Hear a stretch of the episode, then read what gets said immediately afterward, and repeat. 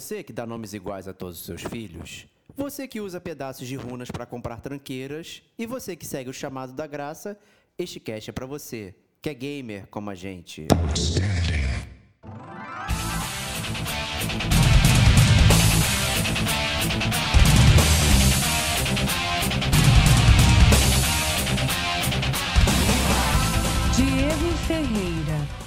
Como que eu vou xingar ele? Eu não consigo, cara. Toda, toda preguiça. Rodrigo Estevão, Quero ver você me atacar com eu te elogiando agora, seu babaca. Kate Schmidt, Se você quer ser um boneco ágil, então você sabe que você vai ser um papel. Antônio Lutifi, É, os seus likes eles estão aí pra te ensinar que ficar puta é pior. É a grande, é a grande lição de todos os jogos. este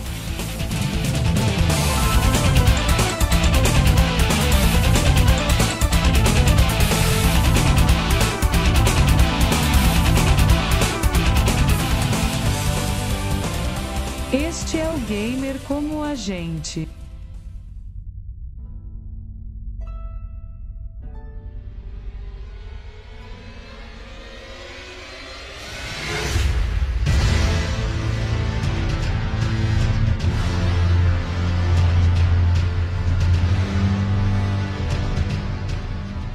Olá, amigos e amigas gamers. Sejam bem-vindos a mais um podcast do Gamer como a gente. Eu sou o Diego Ferreira e estou na companhia de Rodrigo Estevão. Salve, salve, amigos do gamer como a gente. Perdi meu anel no mar, não pude mais encontrar. Chegou a hora, finalmente, depois de tanto tempo, chegou o podcast do anel, cara. Vai ser agora, vai ser espetacular. Vamos Ah, falar de. Shadow Calma. of Mordor, finalmente. Para que isso, não? Que isso? Claro que não, pô. Para com isso, cara. Vai. Enganamos vocês com a capa aí. É. nunca, nunca. Para com isso. Para com Trouxemos também os maculados. Kate Schmidt, seja bem-vinda. Olá, amigos do Gamer Como a Gente. E atendendo ao summon aí do, do hate ou não, estamos aí pra falar do jogo do ano. Eita Uh, ferro. Que E isso, também mestre Antônio Lutfi, seja bem-vindo. Muito obrigado e sim, estamos pra falar do jogo do ano. Vamos lá. Que isso? Que isso? Que isso? Olha na área aí. Um dos Caraca. jogos lançados esse ano. Elden Ring Caraca. foi um dos jogos lançados esse ano, cara. Não sei se vocês só sabiam disso. Né? Mas foi um dos grandes jogos lançados esse ano aí. Dentre os Isso é 190 que saíram. Será que saíram 190 mesmo? Não, é que, tô cara, aqui só lá. pra sacanear, cara. Não, mas, cara, sei lá, cara, desses 190, 185 foram remasters e remakes de jogos É antigos. mole, né? Então, na verdade, aqui tem tipo cinco jogos no ano lançados. Então é possível que realmente Elden Ring seja o jogo do ano. Então estamos aqui para falar de Elden Ring, né? Tal qual Zelda Breath of the Wild, também trouxemos aqui uma batalha, né? Duas duplas aqui. Então, Stevox e Antônio, mestres da série Souls e Miyazaki, né? Eu e Kate aqui, novatos, né? Na, nessa seara né, de jogos do Miyazaki aí. Finalmente estamos gostando de jogar os jogos. Pô, É, então- gostando. Ambos zeraram, olha só, cara. É, Mas então- espetacular, cara. Então, Muito bom. aqui, né? Então, para fazer esse embate legal aqui, né, vamos falar de Elden Ring. É... Starbucks, você tem um disclaimer aí sobre a sua cópia de Elden Ring, né? Acho É, vale exatamente. Eu tenho, eu- eu tenho dois disclaimers. Né? Primeiro disclaimer é que esse podcast ele é completamente patrocinado por um ouvinte nosso, que é o Rafael Fujihara, que enviou uma cópia do Elden Ring para minha digníssima pessoa, para eu poder jogar o Elden Ring. Eu tava, né, a gente vai falar um pouco das nossas expectativas com o Elden Ring, mas eu tava meio descrente. Ah, vou, não vou, vou esperar e tal. Abaixar, não tô, não tô nada tenso para jogar e tal, não sei o quê.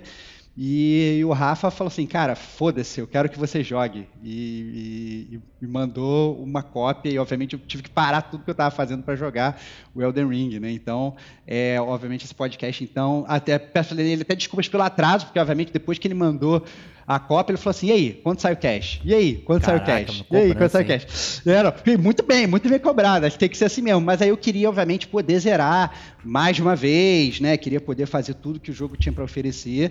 É, acabei que demorei muito mais do que eu esperava também, até por questão de trabalho, essas coisas todas. E, mas agora finalmente consegui, finalmente vai poder gravar essa parada. Isso aí. Qual o segundo disclaimer que você queria falar aí? O segundo disclaimer, né, é, para quem está acostumado, né, com, já com gamer como a gente, já, pode talvez prever isso, mas para quem é novo né? É sempre importante ressaltar que esse é um podcast de resenha full do Gamer Como a Gente. Né? Nesse podcast, então, a gente vai fazer assim um mergulho profundo na jogabilidade do jogo, na história do jogo, né, na, na, na, em como o jogo funciona, em o que, que a gente sentiu e tal. Só que a gente não quer estragar o jogo para os amiguinhos, né, que não jogaram o jogo. Então, é, se você não jogou o jogo, você pode escutar o podcast sem problemas até o momento que a gente vai chegar na zona de spoilers. Então, quando a gente chegar na zona de spoilers, a gente vai falar: não, olha, a partir daqui a gente vai falar de coisas que são realmente relativas à história, que você só vai poder. É, é, é aprender caso você jogue, né? Se você quiser escutar, óbvio que você pode escutar, mas a gente vai fazer essa abertura. Então, se você, por exemplo, não jogou Elden Ring, não é que quer dizer que você tem que parar de escutar o podcast agora. Pelo contrário, você escuta o podcast, quando chega na zona de spoilers, o editor vai botar uma marcazinha de, olha, vai começar nessa minutagem, vai terminar nessa minutagem, você consegue pular, né? E ganha um pouco de qualidade de vida gamer aí e pula aí o seu o seu e pula a zona de spoilers para você não escutar. Mas, obviamente, também caso você queira se divertir com a gente, se spoilerizar, o Diego, por exemplo, é um que ele ama um spoiler e, adora, e tal. Adora. Né? Então, aí dane-se, né? Escuta é. logo, né? Vai pro jogo sabendo de tudo, foda-se, né? É, cada um joga o jogo da maneira, da maneira que bem entender. É isso aí. Então você ganhou a sua cópia, né, de Elden Ring aí para trazer pra galera. Esse o Elden Ring foi o único jogo que eu comprei esse ano, então estamos aqui gravando 18 de julho. Né, foi o único jogo que eu comprei esse ano, o resto tô jogando tudo na Game Pass, no preço de The-Box. Tem sido uma maravilha. Né? Então, o único jogo que eu comprei, parcelei em 12 vezes, consegui pagar um preço menor que 299. Né? Imagino que o Mesh Antônio Lúcio tenha sido o único jogo que ele pirateou esse ano também, para ter logo Day One. Não, paguei, paguei full, paguei bonito, mas não, não lembro se foi. Não, cara, não, não, não foi Day One exatamente, eu não lembro porquê. foi Day 2 é, então, é que, cara. É que, no início. Quando cara, é que lançou? Isso é em fevereiro, não foi? Em fevereiro? Foi Cara, se não foi Day One, foi é, Day 2, cara. Porque não, você já tava, não, não, já tava mandando. Não, calma aí, calma aí. Não foi Day Porra. One, foi Day minus 2, eu acho. Porque, porque eu já tinha o preload, eu fiz preload. Foi isso. Que isso? Pré-venda! Pré-venda! Olha aí, cara. Pré-venda, cara. 25 de fevereiro de 2022 que ele saiu aí. É isso, eu tava jogando esse dia, exatamente. Eu, inclusive, eu entrei pra dar o play na, na Steam e deu aquela atrasadinha de liberar o jogo, eu já comecei a ficar puto. E, e foi isso. E a Dora Kate também. Esse foi um dos muitos jogos que você também adquiriu esse ano, creio eu, né? Sim, foi, foi Day One mesmo. E não tinha pretensão nenhuma, mas eu, eu vou confessar que de tanto vocês falarem no, no, no, no, próprio grupo e também de ver o Estevão aí que gosta tanto de Souls, sabe? De ouvir também né, né os, os programas e do pessoal falar que ele era um pouco mais acessível para quem estava entrando aí no mundo dos Souls, eu fiquei super interessado. Falei, ah, vai, Day One. No máximo, se, eu, se eu pago Day One pra Assassin's Creed, né? Que, que dirá é, é, exa é, exatamente. Sejamos coerentes, né, Kate? Isso é verdade, cara. Quem paga Day One pra, pra Assassin's Creed tem que pagar pra Day One pra uma porrada de coisa. É, o The Ring é fundamental. Para Ou seja, o hate do Rodrigo foi o que te deixou confortável pra jogar o jogo. Que legal. Olha aí. Ah, para, para, cara. Zero hate, cara. Zero hate. Mais expectativas, cara. Expectativas. Expectativa. Você deixou muito claras as suas expectativas ao longo dos muitos GCG News Deixei. que vieram cada vez se aproximando do dado de lançamento e você se frustrando cada vez mais. Né? Cara, Conta um pouquinho pra, dessa jornada, caso as pessoas não queiram né, é, se aproximar aí do GCG News. Caso as pessoas não tenham escutado, na verdade, o GCG News e os trailers que saíram, as minhas impressões, assim, cada trailer que sai do jogo eu ficava com medo do jogo.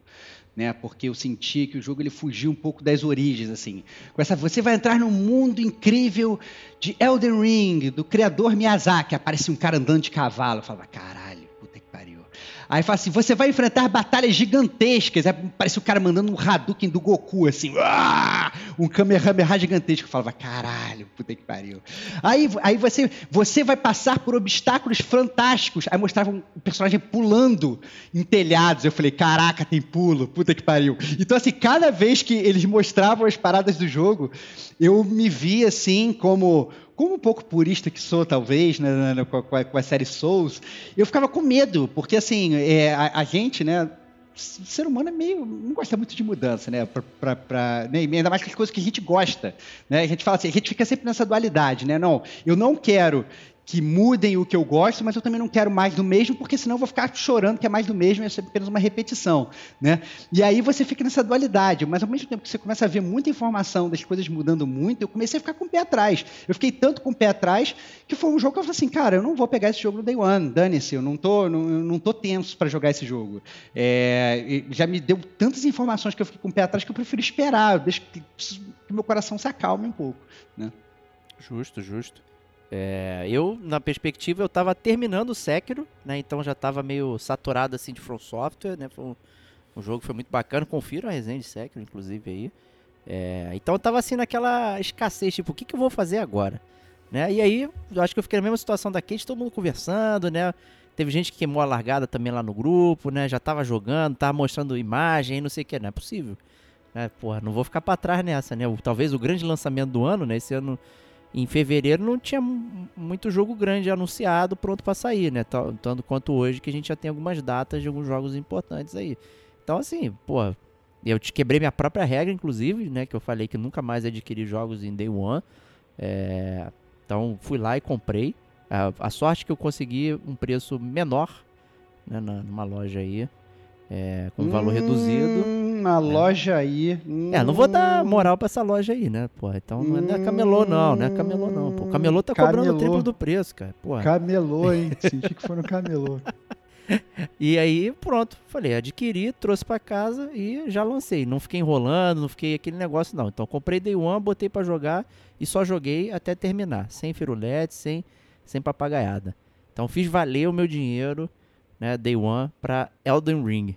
Né? O Antônio ele mandou ali logo no preload, né? Então, imagino que sua expectativa já estava lá no, no alto. Cara, né? eu vou te falar, é...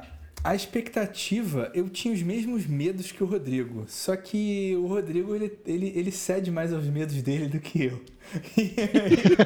Mas eu tinha. Porque assim, realmente, é, é, só esclarecendo, né? tipo, eu gosto muito de Dark Souls. Eu não consegui jogar Bloodborne quando eu tentei, eu acho que hoje eu gostaria, e Sekiro definitivamente não é para mim. É...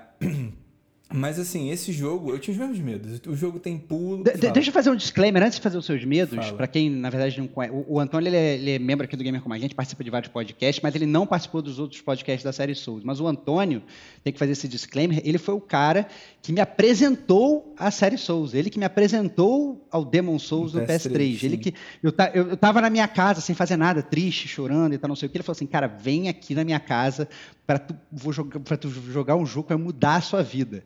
E eu fui para casa do Antônio e ele me apresentou o Demon Souls. Então, esse é o meu nível né, de, de, de, de, amizade com, com o Antônio. A gente, a gente partilha de várias coisas, né? Uma, né, uma, uma maestria mútua entre ambos, mas, de qualquer forma, ele foi o cara que cunhou a ferro e fogo a, a série Souls na minha alma. Então, obviamente, todo essa, esse pensamento dele, o que ele está falando, é, é, é, é, importante. Né? É, o cara é uma sumidade nossa, né? que isso, que, que você, você me botou num patamar muito grande.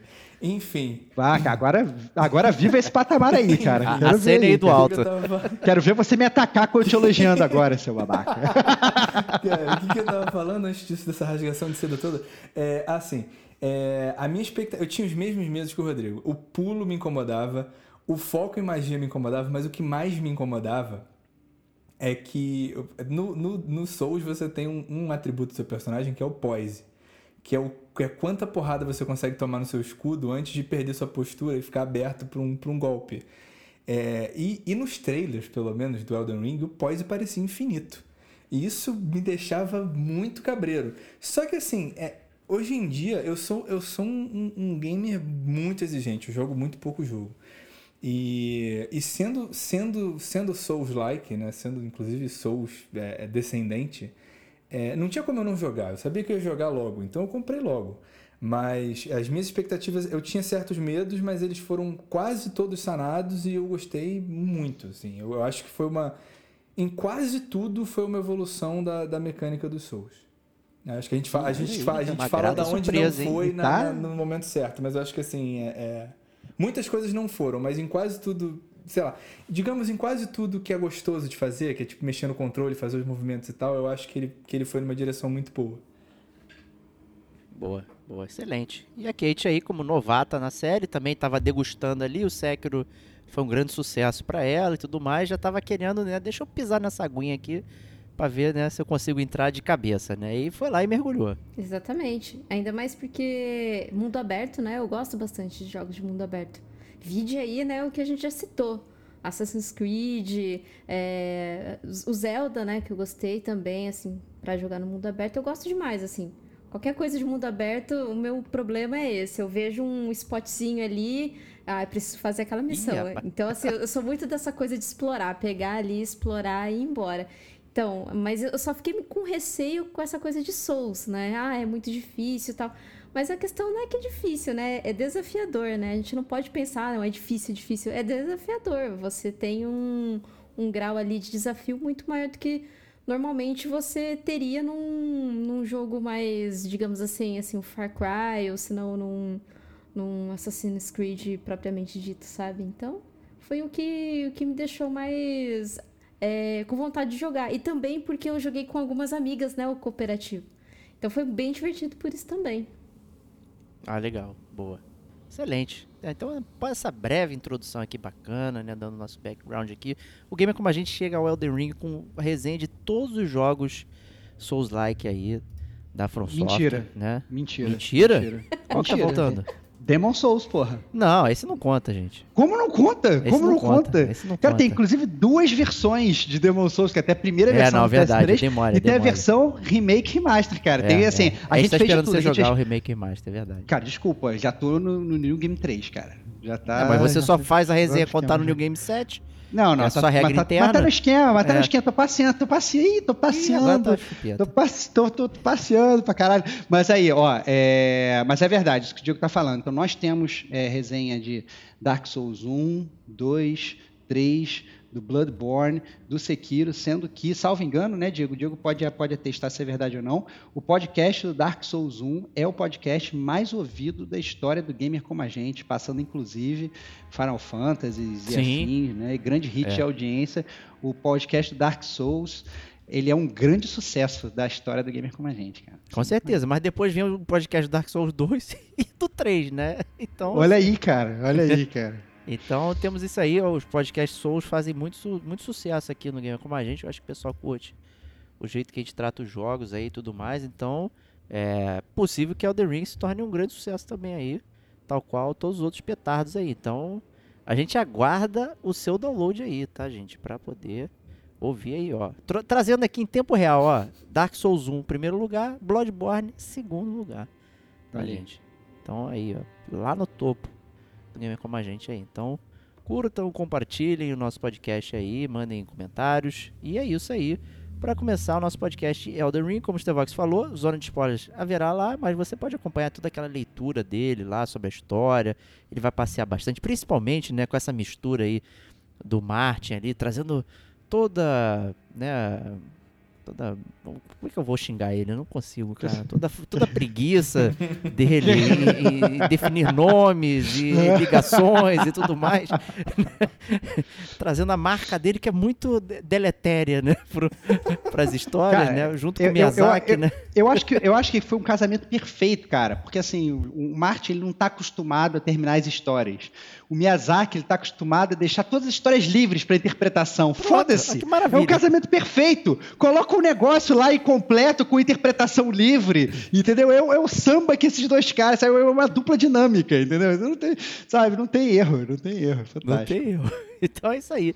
Então, para dar esse panorama inicial, aí, eu vou chamar nosso amigo Stevox para fazer essa breve leitura da capa aí para explicar, né, como a história é contada. Nunca é demais, né, falar sobre como funciona a série Souls e todo o esquema, né, dar esse esse rundown aí dos acontecimentos.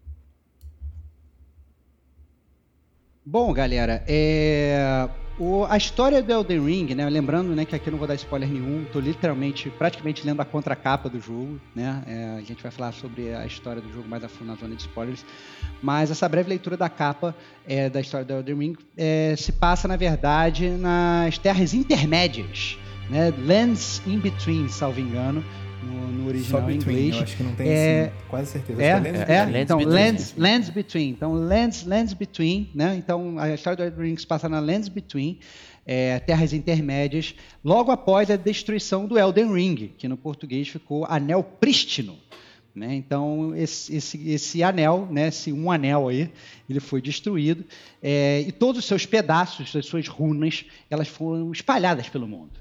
Né? Então, parece, sei lá, aquele, aquele negócio do, do, do, dos flashmans e tal, que saía um para um lado, outro para o outro, as penas do pássaro dourado do Jasper, que ia por cada um lugar do mundo. As sete tal, esferas do assim. dragão, essas coisas as sete esferas do dragão, exatamente, que são espalhadas pelo mundo e tal, não sei o quê. Então, perfeito, Elden Ring, os seus, seus pedaços foram espalhados pelo mundo.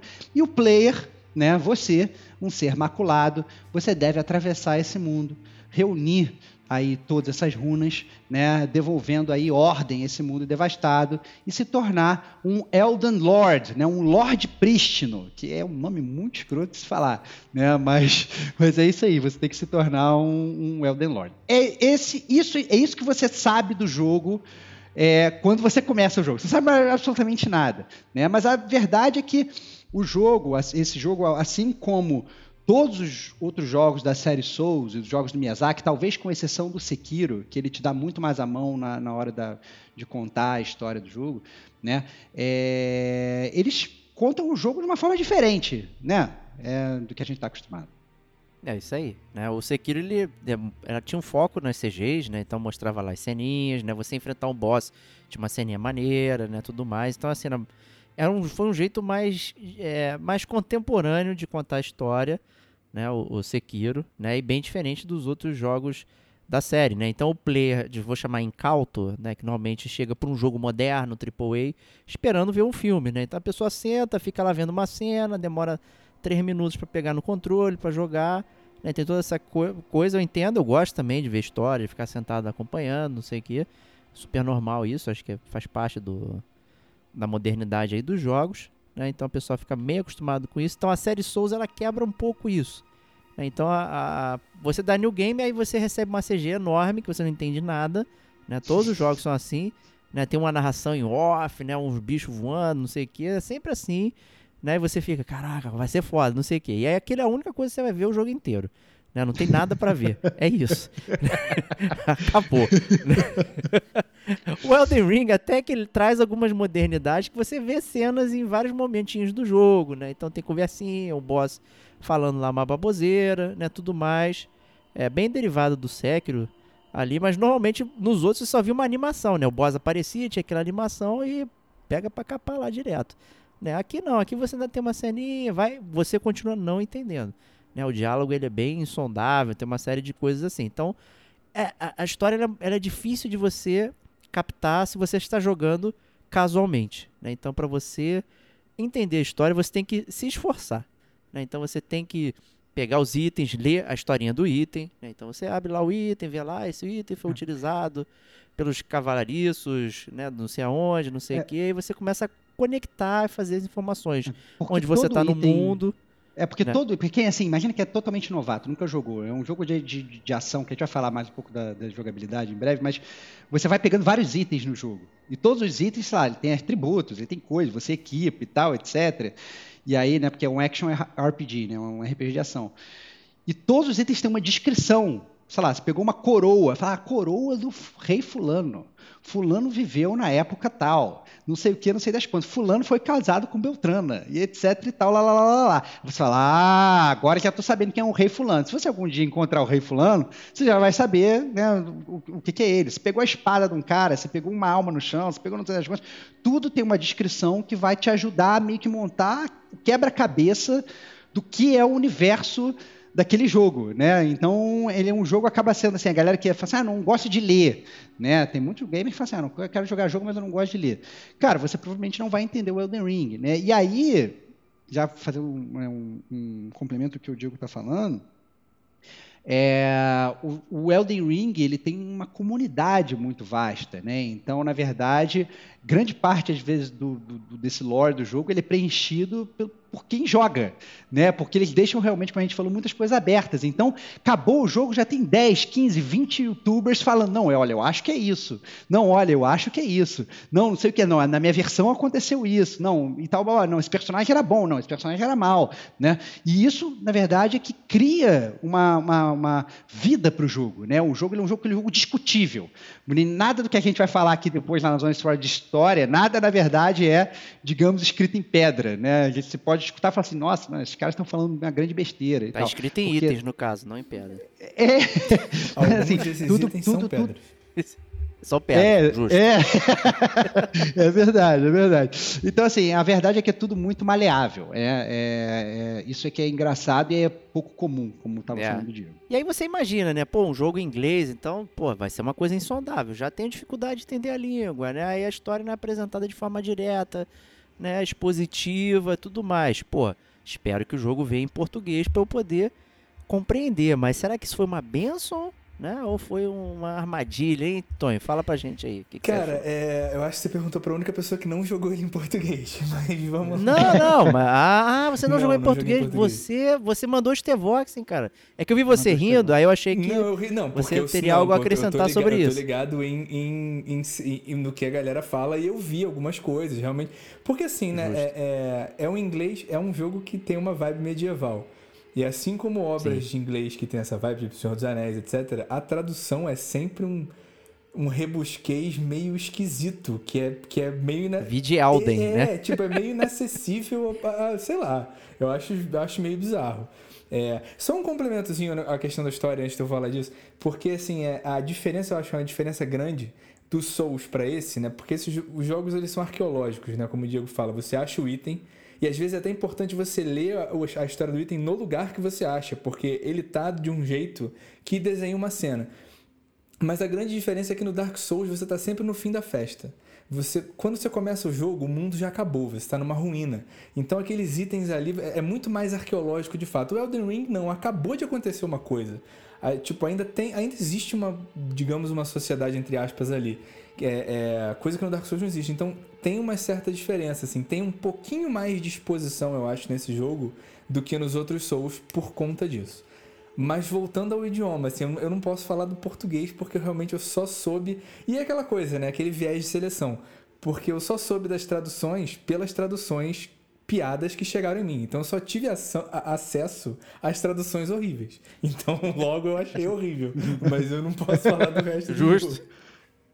E você, Kate? Você jogou em português que eu lembro. Joguei. A, a, primeira run eu joguei em português. E aí a segunda que eu fiz na versão do PS5. A primeira eu joguei na versão do PS4, porque quando ele lançou a versão de PS5 tava ela não. É, eu, vou, vou fazer como nosso amigo Rafa aqui. Ela não tava em 60 FPS. ela ah, não, olha aí. Entrou também nesse mundo, cara.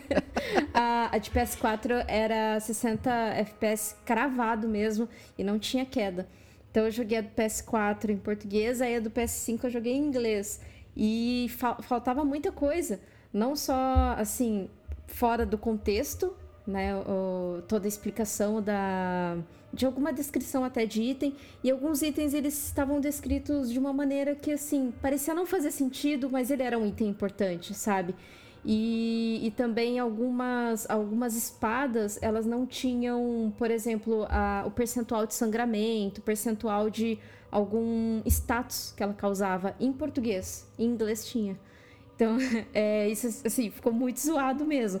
Eu acho que é, essa questão do idioma, ela acabou caindo no, no fato, assim, de que as pessoas que traduziram receberam, acho, eu acredito que, né, um, um PDF ele fechado, não tinha o contexto de nada e apenas traduziu, né? Porque o Elden Ring, ele ficou as sete chaves, né, para não vazar nada, nada, nada do jogo. É, por ser um jogo que realmente todo mundo estava esperando e falando, então tinha teve-se todo esse, esse cuidado, né? Mas, pô, revisa isso aí, né? Antes de lançar, porque lançou pois uma é, né? tradução né? horrorosa. não foi no Elden Ring, não foi no Elden Ring que teve aquela problema com a tradução do chest? Foi. Sim, chest, e, peito e baú. Né? Chest, peito e baú. Aí você abrir o peito. Cara, você abrir o peito, meu irmão. Baú não tá. É. Uau, Sério, é esse nível. Na criação de personagem já tá baú escrito, cara. Tu vai é, mexer é. no chest já tá baú. Logo no criação É, exatamente. Vai mexer no baú do seu personagem. Você vai mexendo o peito dele e vai aumentando, Exato. assim. É cara. Caralho, eu não sabia disso. o- Ah, pode ser uma É, gíria de marombeiro tá vendo? Você não também, viu tudo né? Engraçado. esse baú aqui e tal, alguma coisa assim. É. Isso que a Kate falou é grave, porque tinha claramente informação faltando. Você abria a caixa de texto, ela era gigante, aí em inglês preenchia tudo, em português vinha duas linhas. Né? O próprio Rafa reclamou na tradução do Demon Souls também, que ele se confundiu lá com um determinado item que mexeu lá, o MP, com HP, com LP, com não sei o que. A galera fica meio, meio confusa nisso. Mas eu tenho uma pergunta para os T-Vox aqui, que fizeram inclusive no, no, no, no Twitter lá, mandaram um comentário para você dizendo que é, você- se você costuma jogar os jogos em inglês, porque normalmente você lança a- a- as, é, as os jargões e tudo mais em inglês, né? Então a pessoa, ah, Costuma. o Stevox né, joga inglês e tal. Eu falei, não, a gente costuma até jogar em inglês normalmente e tal. Até o teu sistema é inglês, né? Então acaba que o jogo, naturalmente, ele já, já abre em inglês por conta disso, né? Poucos Isso. jogos têm a mudança em game, né? Você tem que estar com o sistema trocado. Mas acho que esse jogo, por algum motivo, você trocou, né? É, não, eu, jogou- é, eu, eu troquei, eu troquei para ver, na verdade. Eu fiz o primeiro playthrough em inglês normal e depois eu troquei para português, joguei o segundo e o terceiro em português. Na verdade, o terceiro acho que eu voltei para inglês porque eu já estava muito incomodado. É, mas eu joguei, eu joguei ele todo, eu joguei todo em inglês e sim, eu tenho esse costume. Eu raramente, eu às vezes eu jogo o jogo em português. Eu, geralmente eu jogo em inglês. É, tem alguns jogos, inclusive, que é muito ruim jogar em inglês. Então, por exemplo, quando eu vou jogar o Destiny 2, da, da nossa amiga, querida amiga Kate aí, é muito difícil porque, por exemplo, você vai trocar ideia com as pessoas, a pessoa fala, cara, eu peguei essa arma. Cara, desculpa, o nome da arma é completamente diferente. E a tradução das armas é completamente diferente.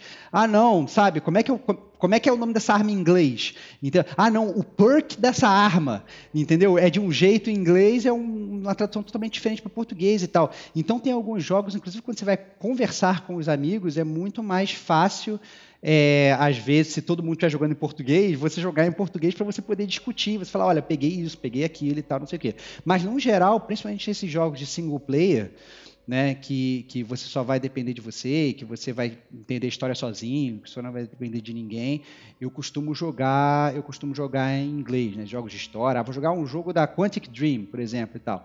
Eu jogo em inglês, né? Eu, eu, eu, eu ainda sou daquela, daquela época que é, eu pedia para os jogos serem, serem é, traduzidos para, obviamente, terem um maior alcance, mas eu tenho os dois pés atrás com a tradução que as pessoas vão fazer. Eu nunca acho que eles vão realmente é, traduzir com a profundidade necessária que eu gostaria. Então, eu acabo lendo, eu acabo é, é, ficando na- no inglês original. Entendeu? Mas isso é mais um preconceito meu. A gente sabe, na verdade, que tem vários jogos que são muito bem localizados e que são muito bem dublados, inclusive, que contratam Verdade. atores profissionais. A gente já está vendo que isso está mudando, né? Infelizmente não mudou com Elden Ring, né? Talvez seja a pequena a primeira crítica do jogo, né? É, esse, esse lado das vozes aí realmente ficou meio das vozes, né? Da, da história, né? Isso é engraçado, né? que a gente podia estar falando isso até na parte mais técnica do jogo da jogabilidade, mas acabou que a gente está falando nesse bloco aqui de leitura da capa da história, porque bem ou mal, né? Você tá Pra lendo. Pra entender a história, a gente tem que ler. E se a gente lê uma parada que às vezes não tem, como a Kate falou, como é que você. Não, a história fica faltando, né, cara? Isso é bizarro. Pois é, eu, eu, eu também, normalmente eu costumo jogar em inglês, mas ultimamente eu tenho jogado tudo em full português mesmo, dublado é, e tudo mais. É, mas no Elden Ring eu fui obrigado a trocar. Eu não consegui, né? Eu, eu não sou player de leitura de, de lore e tudo mais, eu sempre comentei aqui que eu prefiro jogar pela jogabilidade e aguardar a zona de spoiler do Stevox, né? Pra, pra acompanhar a história e tudo mais, é mais fácil. Mas, né, esse aqui eu me dediquei. Vou dizer que eu me dediquei, quis saber o que estava acontecendo, né? Fui ler as paradinhas tudo mais. E eu falei, cara, depois que eu li essas notícias aqui, não, não tem como. Né? E, e, e a atualização ela só veio muito depois. Muito depois. É um jogo desses grandes, né? Então ele saiu.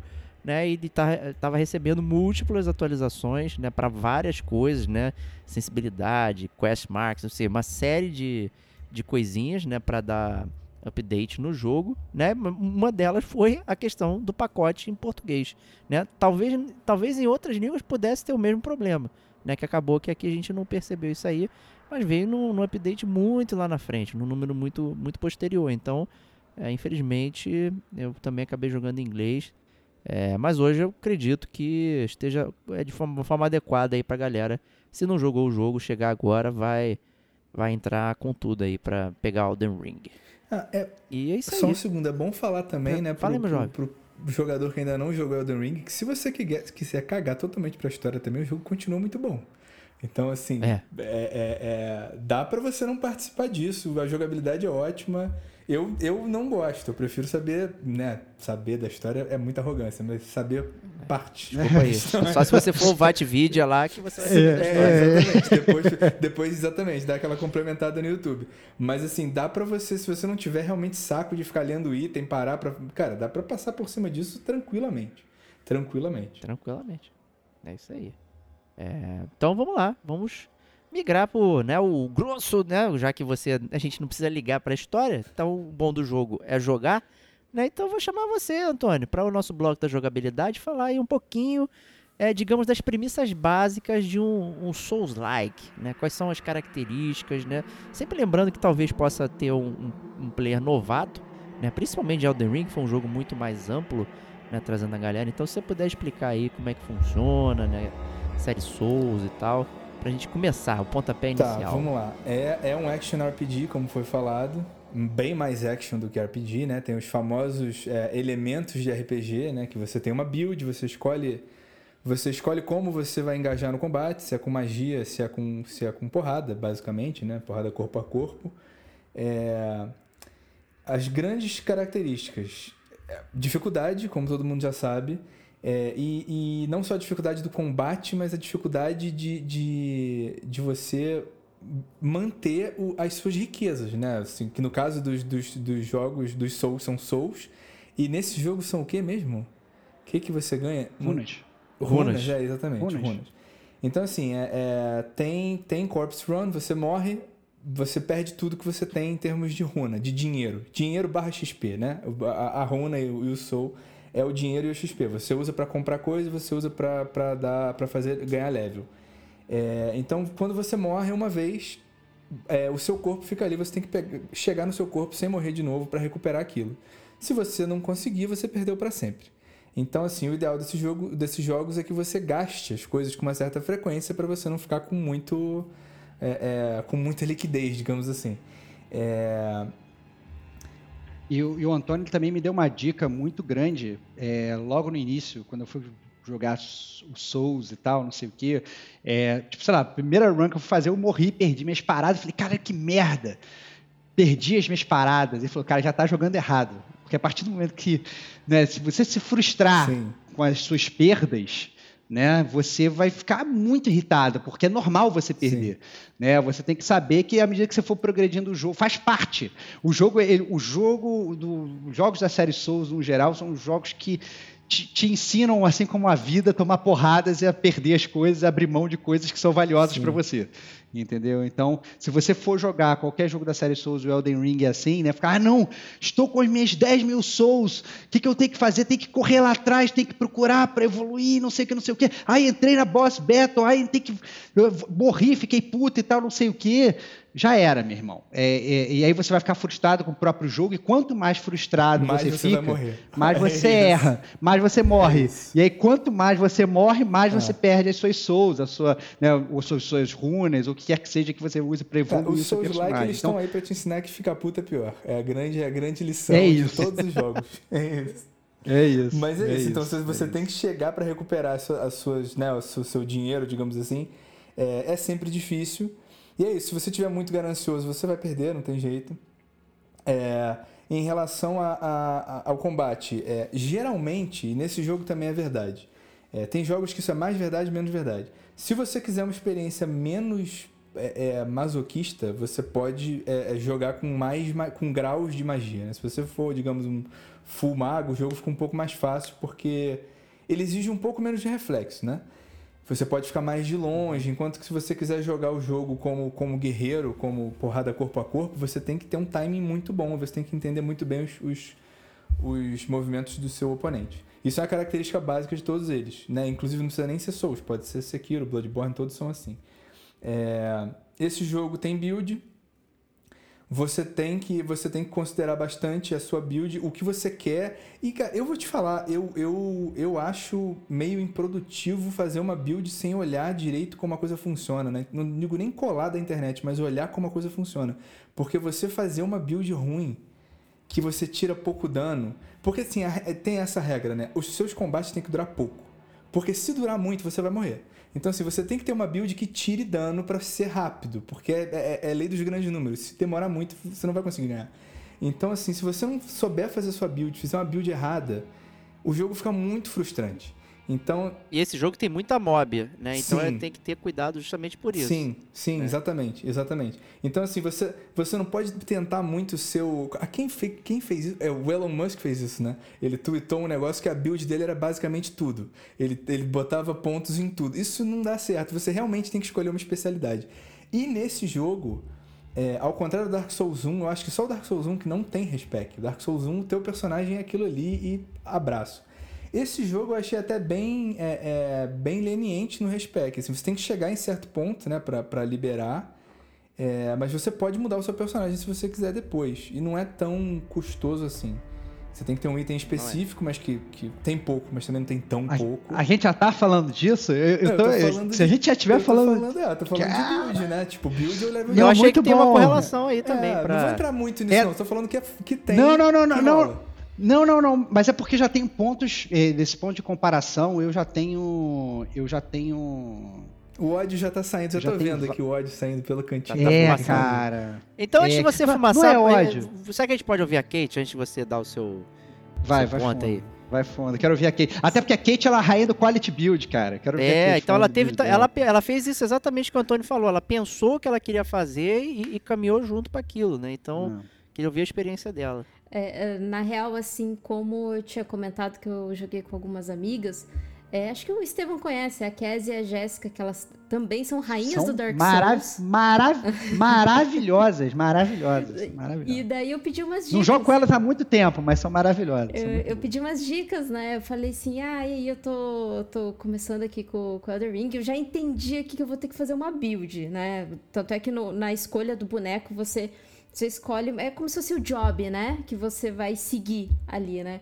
É, é óbvio que isso depois, na metade do jogo, já não importa, porque você consegue resetar a sua, a sua, a sua build, enfim, que a gente vai comentar um pouco mais pra frente. Mas é, eu perguntei, né, para elas, eu escolhi ali a build, eu gosto muito, o, o meu estilo de, de jogo é melee, é, é uma coisa mais próxima, né, para esse estilo de jogo, porque eu lembrei do Sekiro, então eu queria uma, uma batalha mais próxima, não pensei em jogar de mago, é, mas assim, é, fui montando a build e fui entendendo quando eu pegava as armas, né, ó, essa arma aqui funciona funciona melhor se eu tiver com o status de, de, de agilidade um pouco mais alto, né? Ela vai me dar um. Ela vai me dar um. Não, não benefícios, mas ela vai dar um dano maior, ela vai ter, ter assim, vantagens maiores, né? Se eu conseguir buildar ela de uma maneira é, que ela pede ali nos status da arma, sabe? Então, assim, isso eu já comecei a entender.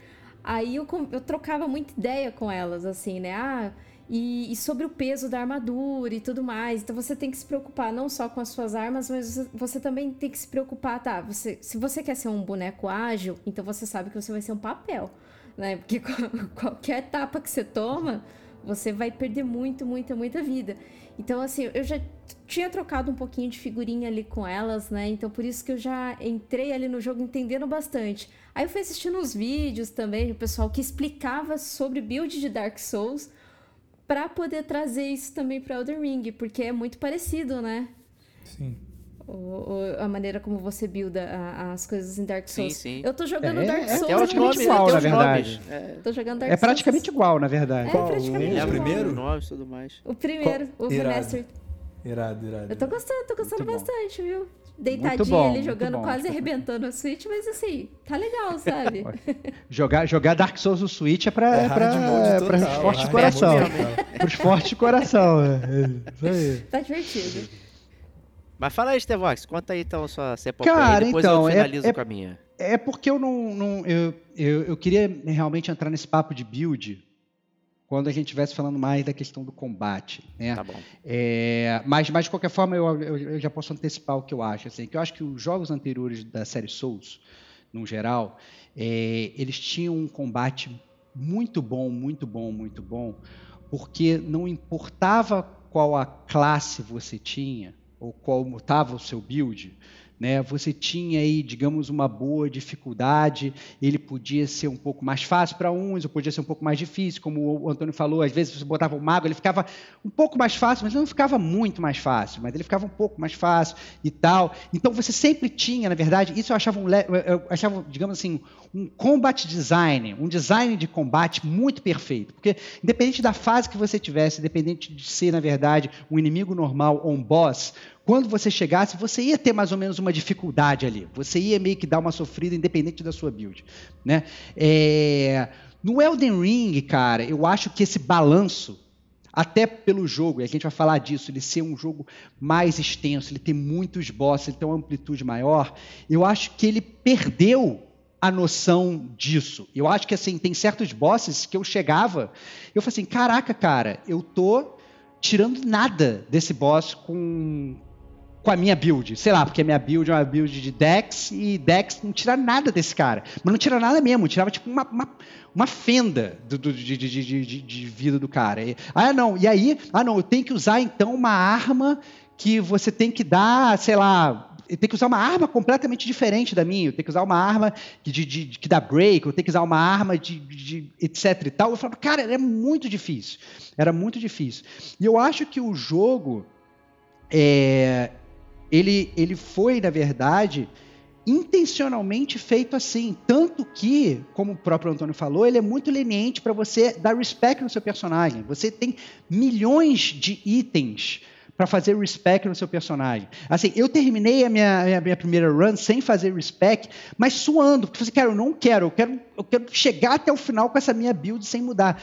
Quando eu via, na verdade, as pessoas, eu falava assim, conversando com as pessoas, ah, não, cara, não consigo matar esse chefe. Ah, eu mudei, eu criei um, Dumbledore. E aí eu matei, dei um teco no boss, boss matei o boss. Eu falei, cara, mas não é assim que eu quero. Eu não quero, eu não quero zerar sendo Dumbledore, eu quero matar esse chefe usando o meu personagem que eu estou criando, entendeu? E depois, então eu acho que assim, é, é, o fato de você ter no, no, Elden Ring a possibilidade de ter milhões de builds numa mesma gameplay, até porque o jogo inicial, a gente vai falar disso, ele tem 90 milhões de horas, né? Se você quiser fazer tudo.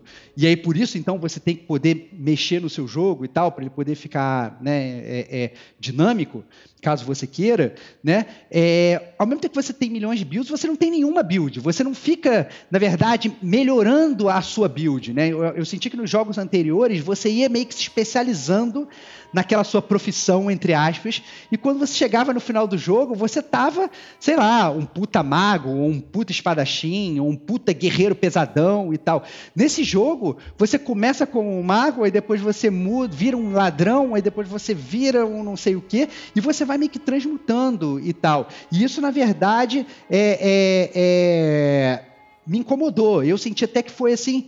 Né, eu não vou falar que foi um erro de design, porque são formas diferentes de você jogar o jogo. É porque eu estou querendo jogar o Elden Ring da forma como eu jogava os jogos da série Souls.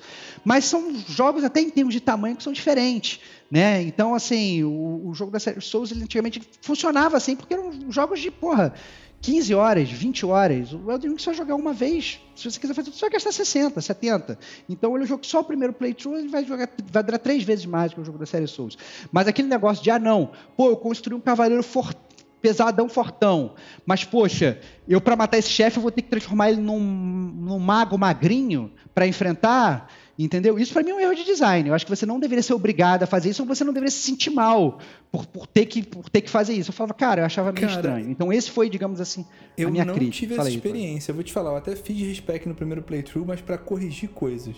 Sabe, aquele iníciozinho que você dá aqueles ups que você fala, puta, eu não tinha que ter upado essa parada, tô viajando. E aí você uhum. dá uma correção. Entendi. Mas, cara, eu não, eu não jogo nenhum desses de mago porque. Não por, por eu ser hater ou qualquer coisa assim, porque eu acho muito sem graça. Muito sem graça. É, é, então, sim. assim, para mim é. Perde a essência do Exato, jogo. Eu é a mesma coisa que a Kate. Eu quero combate corpo a corpo, até porque o combate corpo a corpo dos, dos Souls e desse Total. jogo é perfeita. É o Cara, barato. exatamente. É o barato. É o balan- barato do jogo. Assim, cara, a esquiva ali. É, tipo, é muito bom. Inclusive, até o pulo nesse jogo é ok. Que eu acho que eu. Hum, fiquei assim. Até rola. Rola, tá tranquilo. Então, assim, eu, eu fiz, um, eu fiz um- um- uma build de força no primeiro playthrough. E nos seguintes, eu até virei quality, mas não porque eu fiz respec, porque chegou uma hora que eu não tinha mais força pra upar e comecei a upar as outras coisas. E comecei a poder usar outras coisas. Mas. Mas eu não fiz respec e não tive essa experiência. mas eu- é que tá também, né? eu- Eu... já joguei todos os outros. Eu não sei como é que é a experiência das pessoas que, que, que não jogaram, assim, né? Vai lá. É, então a minha, a, a minha é E diferente. ainda só pra, só, só pra terminar, Termina para você, antes de terminar, só pra contar a minha experiência, pra você contar a sua, Diego. É, eu joguei meu primeiro playthrough como um cara de Dex, no segundo eu falei assim, cara, eu, eu preciso zerar essa parada, a segunda vez, a terceira vez mais rápido, é, porque eu quero gravar o podcast, sacou? E aí, pô, beleza, eu vou, vou mudar pra um mago pra ver qual é. Cara, era one shot em todos os bosses. O meu segundo playthrough durou tipo 3 horas, 4 horas, 5 horas, sabe? Foi um negócio ridículo, assim, foi tipo, foi tipo 10 vezes menos em termos de tempo, porque o jogo ficou trivial. E a gente está acostumado até na série Souls, quando você vai para o New Game Plus, assim, agora o jogo começa de verdade. Sempre teve isso, né? Não, agora o- o- o- os bosses eles vão ficar. eles- você tinha um ganho de escala de dificuldade muito grande. E o meu New Game Plus foi uma, uma piada, sinceramente, assim, foi uma coisa assim muito estranha.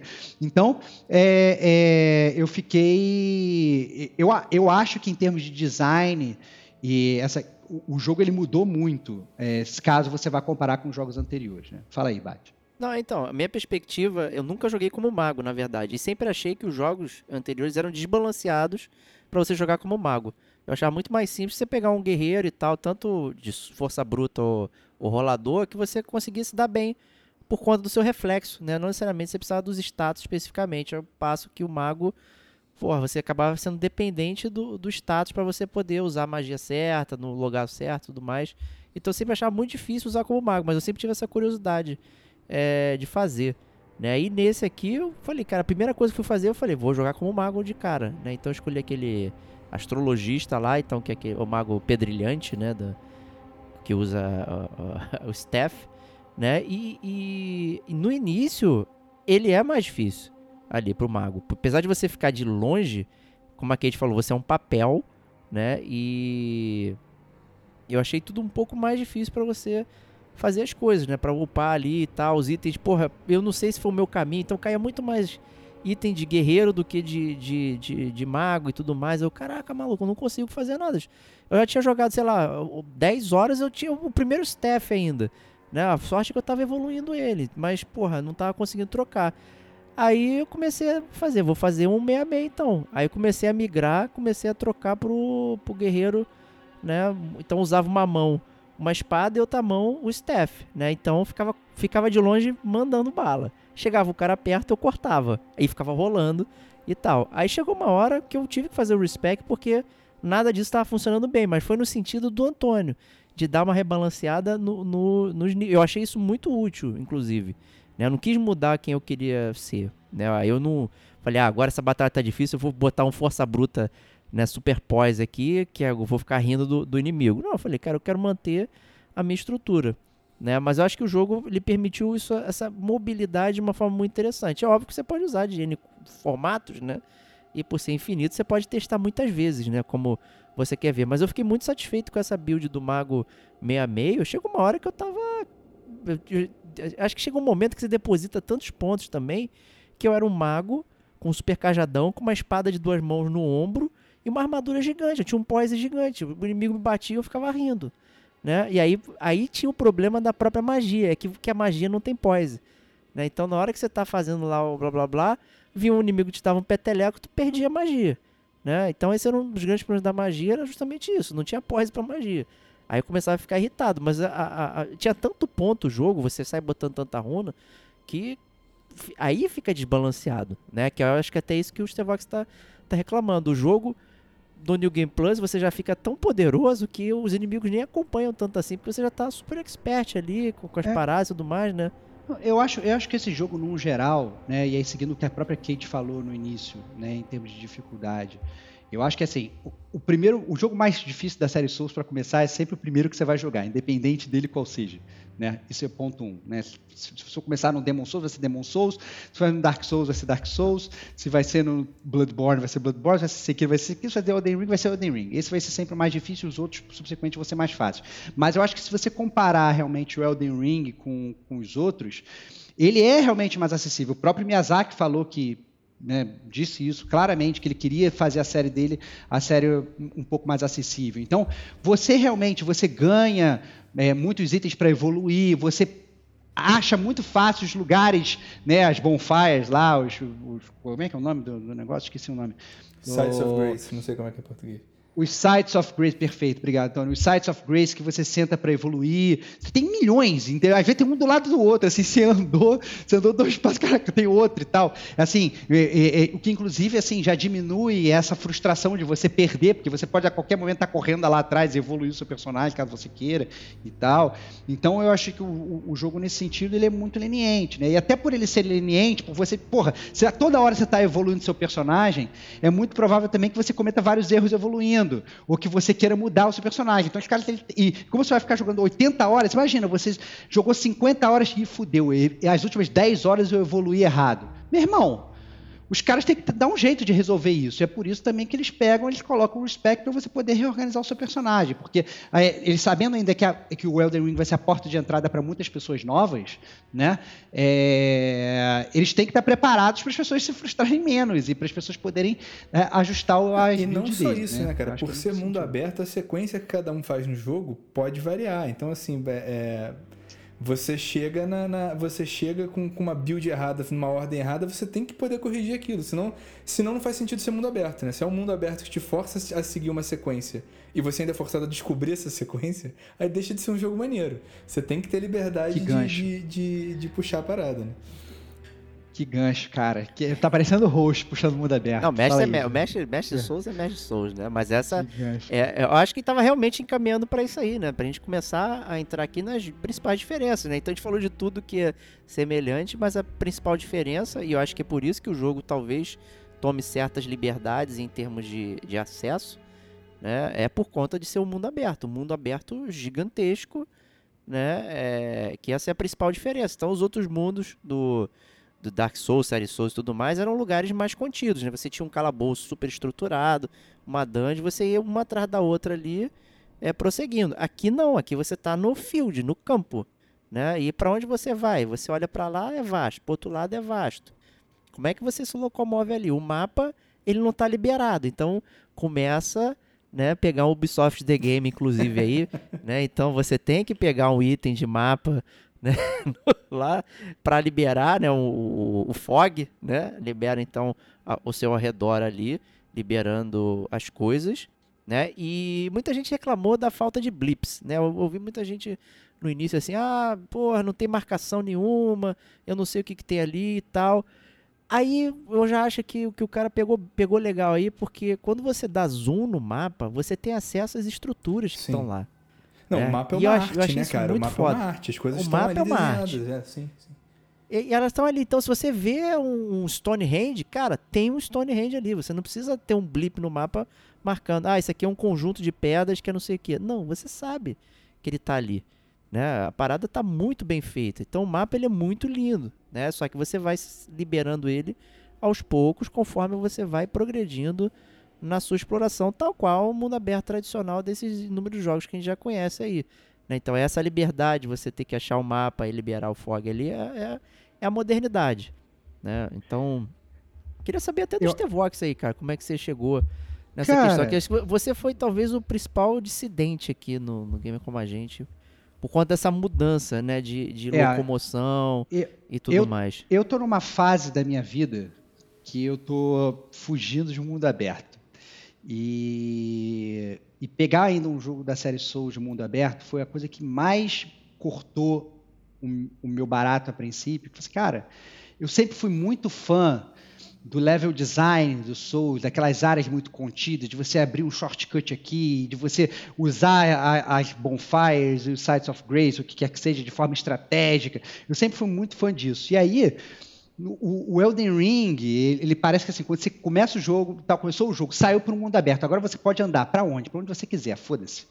É, eu, eu perdi bengalas, assim, eu perdi a forma como eu estou acostumado a me locomover num, num, jogo da série Souls, né? E eu achei muito, muito estranho, né? É, no princípio. Eu, eu, eu concordo perfeitamente com o Diego falou, que eu acho essas críticas ao mapa ridículas. Eu acho que essas críticas elas não, elas não se aplicam realmente. Assim, o mapa é muito perfeito, o mapa mostra tudo numa escala legal, do jeito que é. Tem mapa da área de cima, mapa da área de baixo, tem uma parte subterrânea. Né? O, jogo, o jogo, nesse sentido, ele funciona super bem. Né? A questão dos blips do mapa, a única coisa que eu senti falta é, que na verdade isso me incomodou e me incomodou inclusive no longo prazo, né? Porque assim, no, no jogo nos jogos da série Souls você acaba encontrando com muitos NPCs. Você tem, você tem muitas side quests, você tem muitas pessoas para falar e tal. E, e quando você fala com um NPC, ele passa a aparecer no mapa para você. Mas se você não falar com ele, ele não aparece no mapa para você não, mesmo depois da atualização. E isso é um problema sério, porque como às vezes assim, o mapa é muito grande e você está andando de cavalo, então o NPC do seu lado você não viu, meu irmão. Não vi. E ele está ali, e ele está do seu lado. Então teve um NPC que eu só fui falar com ele no meu segundo playthrough, que eu, eu passei o jogo todo e não tinha visto esse cara. O que é esse cara? Era uma quest que eu não tinha feito. Entendeu? Então, assim, então eu acho que é, é beleza, eu entendi perfeitamente o que o Miyazaki quis fazer, ele não quis poluir o mapa dele com. Imagina, tem milhões de NPCs. Os NPCs, cada um tem uma história, né? Cada um tem, um, tem, tem uma quest. É, você vai construir... no mapa e coisinhas no mapa, assim, não tem como. Exato. Ele, ele não quis macular a obra de arte dele com um bando de waypoint, um bando de coisa. Perfeito ok. Né? Até porque já tem os, os, os, Sites of Grace lá, eles já ficam marcados no mapa, né? E, e, com os guidelines de, olha, por aqui tem coisa que você não fez, né? Umas coisas assim, né? É, então o mapa já fica meio que com algumas coisas. Ele não quis macular mais, mas tem algumas coisas que eu senti falta, né? Mas eu acho que assim que isso não é, é uma crítica só especificamente aos NPCs. Assim, o resto das coisas que o Diego falou que realmente o pessoal criticou, é, eu não vejo como uma crítica. Entretanto, é, o que eu vejo como uma crítica é o seguinte, é porque ainda que eles tenham criado o mundo aberto, o que eu senti do mundo aberto do Miyazaki é que é o seguinte, é que ele quis continuar criando, digamos, esses focos de estruturas únicas que é o barato da série Souls. Então, vou, chego lá, chego num castelo. Cara, você entra num castelo, você fica horas dentro do castelo, né? E você abre os shortcuts, você faz, você vai, chega numa cidade, você vai, você faz. Cri, ele, ele, ele, criou essas estruturas no mundo aberto dele. Então, você está andando no mundo aberto, você chega lá. Ou seja, é, no final das contas, o meu medo de não ter essas estruturas, de não ter esses shortcuts, de não ter essas coisas, foi infundado. Por quê? Tinha, e o jogo tem. Só que isso, na verdade, tira é, a essência do mundo aberto. Porque assim, beleza, você pega uma, o seu cavalo e aí você tira uma reta e você sai correndo. Você passa por um milhão de, de inimigos, você não mata ninguém, cara. Essa é a grande verdade. Não precisa. Entendeu? Né? E, pois é, mas então assim, mas se não precisa, por que botou? Por que, que, por que botar? E por que, que precisa? Por que, que não poderia ser exatamente como foi no Dark Souls 3, por exemplo, que parece. Assim, são um milhão de áreas, todas elas intercaladas, e você vai andando e você vai matando os inimigos, e você vai naquela fluência que é, que, que é super boa. Então, eu não entendi por que da existência do mundo aberto. É, é, esse é o meu ponto. Porque se você botar o um mundo aberto para você ficar correndo é, de um lado para outro, é, é, Sabe, para você ficar fazendo seu cavalo, ficar dando pulinho e é, ficar escalando uma parede. Shadow of the Colossus é horrível. Eu concordo plenamente com você. É exatamente isso. não, mas, mas, não, mas não, mas não, mas eu acho que eu acho que é exatamente diferente. O Shadow of the Colossus é o ponto. Ele não tem Sim, inimigos para você inimigo. matar. Ele não tem, ele não, ele não tem. Ele tem, sei lá, X inimigos no jogo, que são só os bosses, e você vai. E a, e a quest é como chegar lá. Você nem sabe como é que é lá. No Elden Ring, cara, tá aparecendo no mapa. Não, olha, essa aqui é a estrutura, venha para cá. Então, então assim, você já sabe como você vai ter que chegar, e é por isso que eu acho que é totalmente infundada a sua crítica, que são completamente diferentes. Com você, você, cara. você não tá caindo, você tá muito É óbvio, eu sei que você tá, tá querendo. Tá chato. É, você tá querendo puxar, puxar, mas assim, isso é mais um argumento que você me dá, entendeu? Porque assim, o, o você não tem inimigos no, no, Shadow of the Colossus. No, no Elden Ring, a gente coloca um milhão de inimigos que você passa por eles, por eles correndo. Olha, nossa, dois gigantes acompanhando uma carruagem. É, é esse mesmo que eu vou correr. Foda-se. entendeu? Ah, não, olha, sabe, vários caras patrulhando uma floresta. Foda-se, eu quero passar da floresta.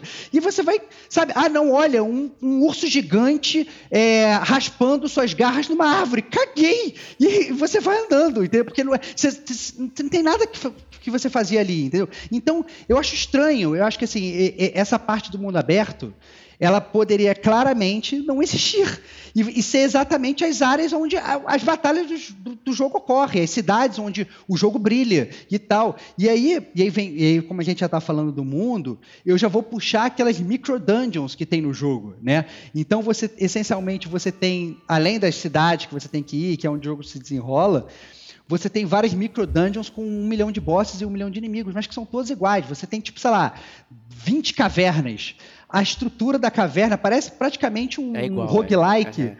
Parece um roguelike que você entra lá, a caverna é toda igual. Os inimigos são iguais. Você vai entrar na. Tem na, mausoléu na, também. No mausoléu é, vai ser um duendinho de Zarabatana que vai estar tá lá. Você vai entrar na, na, na, na caverna, vão ser uns, uns, uns, uns neandertais com, com, com os porretes. porretes.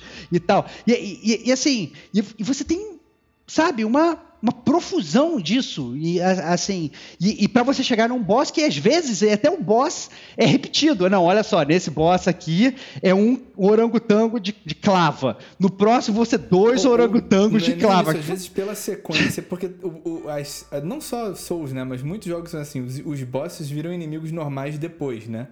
E às vezes, dependendo isso, da sequência que isso. você faz, você já pegou o bicho como inimigo normal e agora ele é um boss e fala, tá, beleza, vou te estourar aqui como eu estourei todos os seus irmãos. Exato! E é isso. Não, não exato. E isso acontece muito no jogo. Como é mundo aberto, você está prosseguindo. De repente você fala assim, caraca, teve Sim. uma área aqui, nessa península aqui, que eu não fui ainda.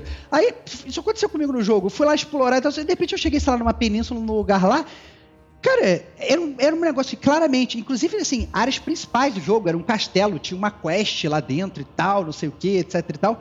E eu cheguei lá e eu fui fatiando todo mundo, porque eu já tinha, meu personagem já estava muito evoluído, e o jogo meio que ficou trivial, uma coisa que claramente seria uma batalha, sabe, titânica ali. Caraca, vários inimigos. Ah, é, mas todos os inimigos agora eu tô matando com um corte da minha espada super afiada. E aí eu acho que o fato de ser mundo aberto, dele abrir muito a forma como você explora o mundo aberto, ele ele tirou o brilho de algumas áreas, inclusive, que poderiam ser fantásticas. Entendeu? Então, eu acho que rola é, é, é, é uma crítica ao, ao, ao, design do mundo aberto, né? Ah, legal, você criou um, um, cavalo que você consegue summonar e que você consegue andar. Pô, maneiro, ainda bem que tem, senão ia ser uma merda, né? Você ficar andando. Mas em compensação, você pegou o cavalo, cara, você não mata mais ninguém, você vai indo direto para onde você tem que ir, entendeu? Ô, Kate, você que gosta muito de mundo aberto, como é que você. É, eu tô muito curioso, cara. Tô muito curioso. não, não, não, tô muito curioso, porque a, a Kate é o contrário. A Kate ela gosta de mundo aberto, ela ama o Assassin's Creed. Então, pra ela, deve ter sido maravilhoso, não sei, entendeu? Assim, porque são formas diferentes de jogar o jogo. Ela, né, é, é muito, muito curioso. Fala aí, Kate. Olha, eu, eu gosto muito, então assim, eu sou muito suspeita para falar do mundo aberto. E ele, eu acho que ele. É que Elden Ring ele vai, é uma curva muito fora do que tá acostumado com Dark Souls, né? Aquela coisa mais contida, como o Diego uhum. já falou.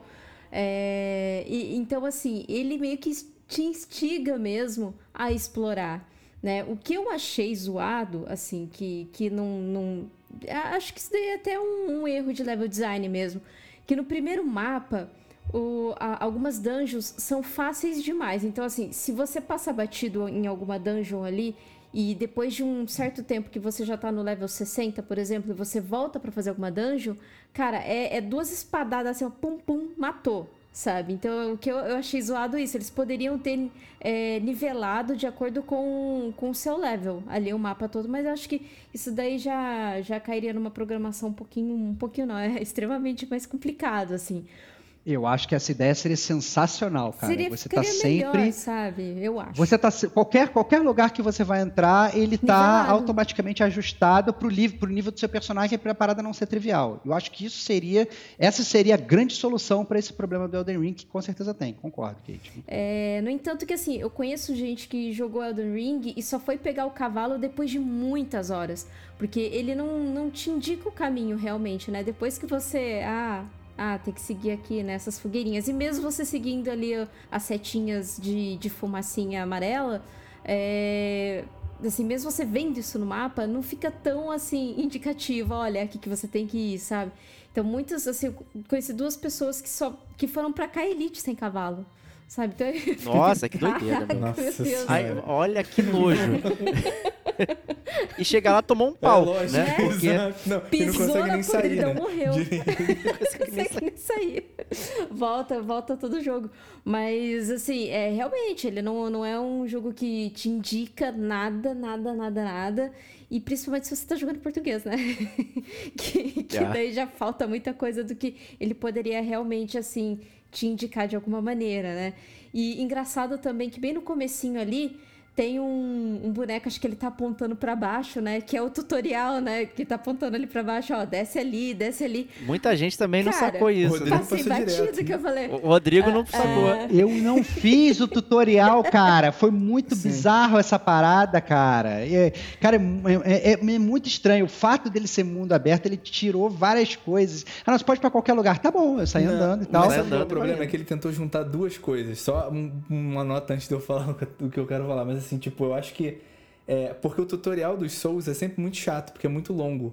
E aí eu acho que agora eles pensaram assim: ah, não, vamos. Pra, pra galera que já sabe jogar, vamos botar aqui uma bifurcação pra eles passarem direto, pra não perderem tempo.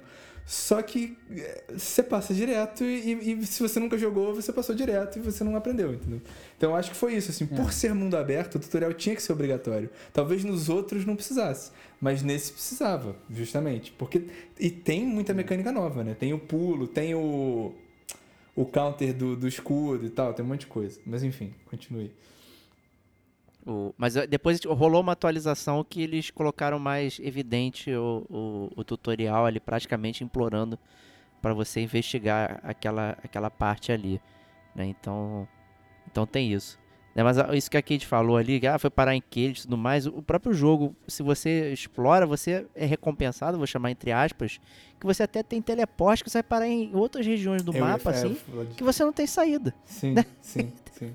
você fica completamente travado. E aí você não tá no seu nível adequado, você não tá com equipamento e tal, e tu fica assim, às vezes você fica travado, que tem o- aqueles chests, né? Você tem, o, o peito, né? Que você abre, né?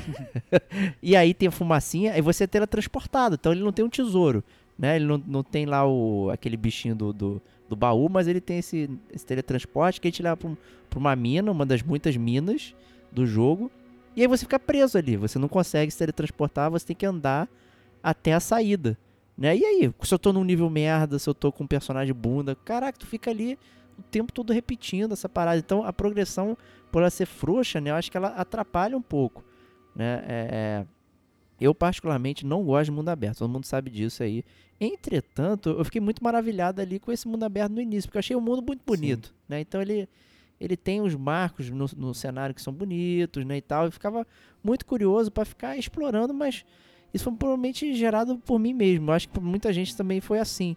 Né? Então você tinha essa opção de ficar circulando, mas isso é até a segunda página. Né? Que depois chega um ponto no, no jogo que você não consegue mais fazer essas paradas. Eu já, eu, assim, honestamente, teve um momento do jogo que eu já tava de saco cheio de ficar vendo as mesmas paradas. Né? Acho que é isso que o Stevox falou. Você tem as micro dungeons, aí você tem os marcos são os mesmos. Então você tem aquela aquela prisão que você é ever, ever jail, né, que você vai parar enfrentar um inimigo que tá preso, não sei aonde. Você tem N coisas que são iguais em todos os mapas. Aí você fica, não é possível. No mapa de, de Whipping Peninsula tem, no mapa de Caelid tem, no mapa de não sei aonde tem. Então, em todos os lugares tem as mesmas coisas, os mesmos landmarks. Aí eu comecei a ficar puto. Eu falei, não é possível, eu tô explorando essa merda e tô vendo as Que é- mesmas coisas. Que convenhamos, é a crítica que a gente tem a todos os jogos de mundo aberto. Você Exato. jogar Assassin's Creed, todos os lugares vai ter que você vai ter que fazer o seu waypoint para ver o mapa. Todos os lugares vai ter ba- baúzinho para abrir. Todos os lugares vai não sei o que, não sei o que.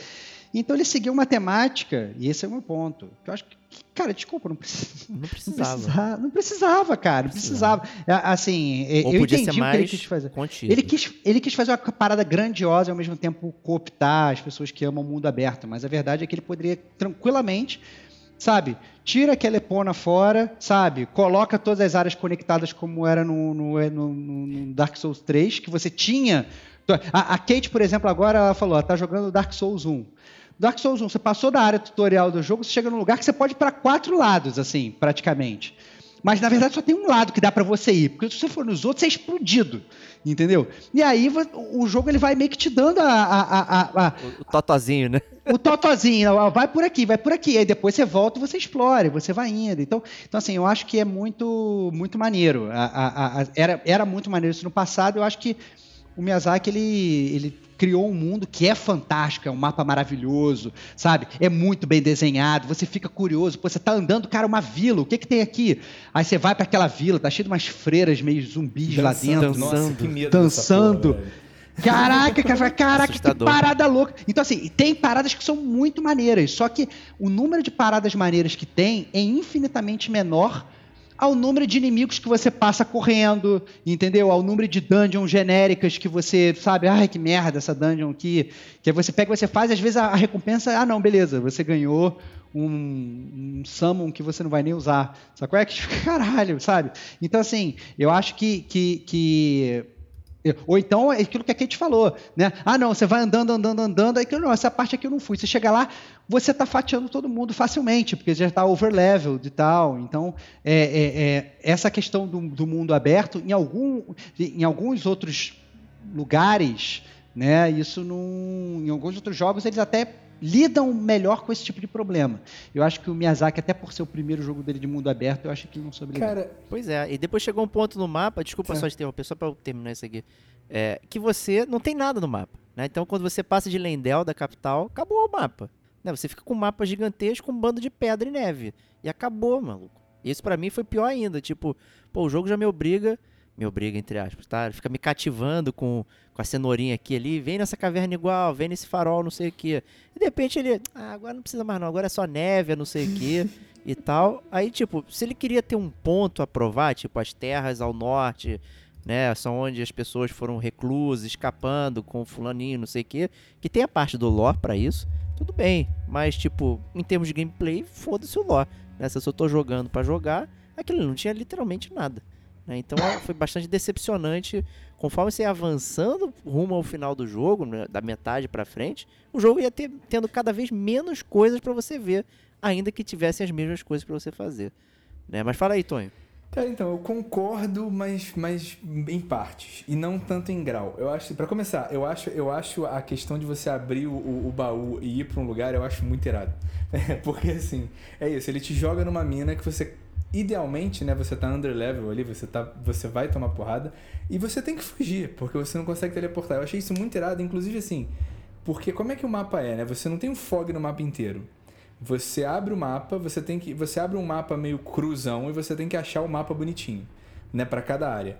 Só que as outras áreas que você ainda não viu não aparecem. Então, ao longo do jogo, você vai aumentando o mapa. E o mapa vai aumentando cada vez mais. Você vai ficando desesperado, porque ele vai ficando enorme.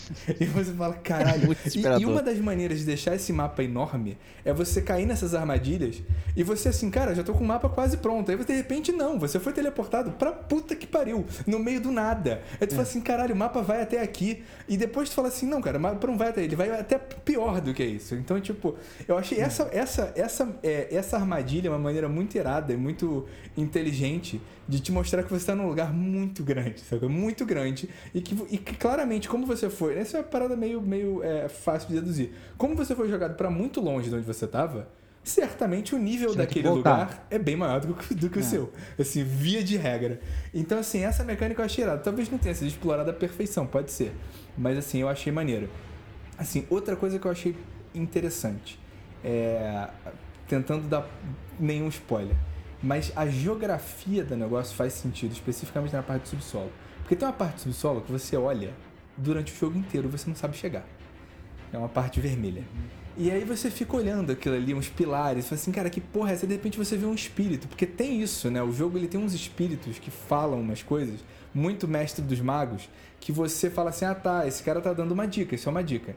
E tem esse cara meio que rezando pra esse lugar que nunca chega e fala, ah, fulano de tal, não sei o que, ah tá. Aí você meio, meio que entende. Então assim, eu achei, eu achei o mundo ser grande e aberto legal, mesmo que eu não goste de mundo aberto, porque a geografia faz sentido.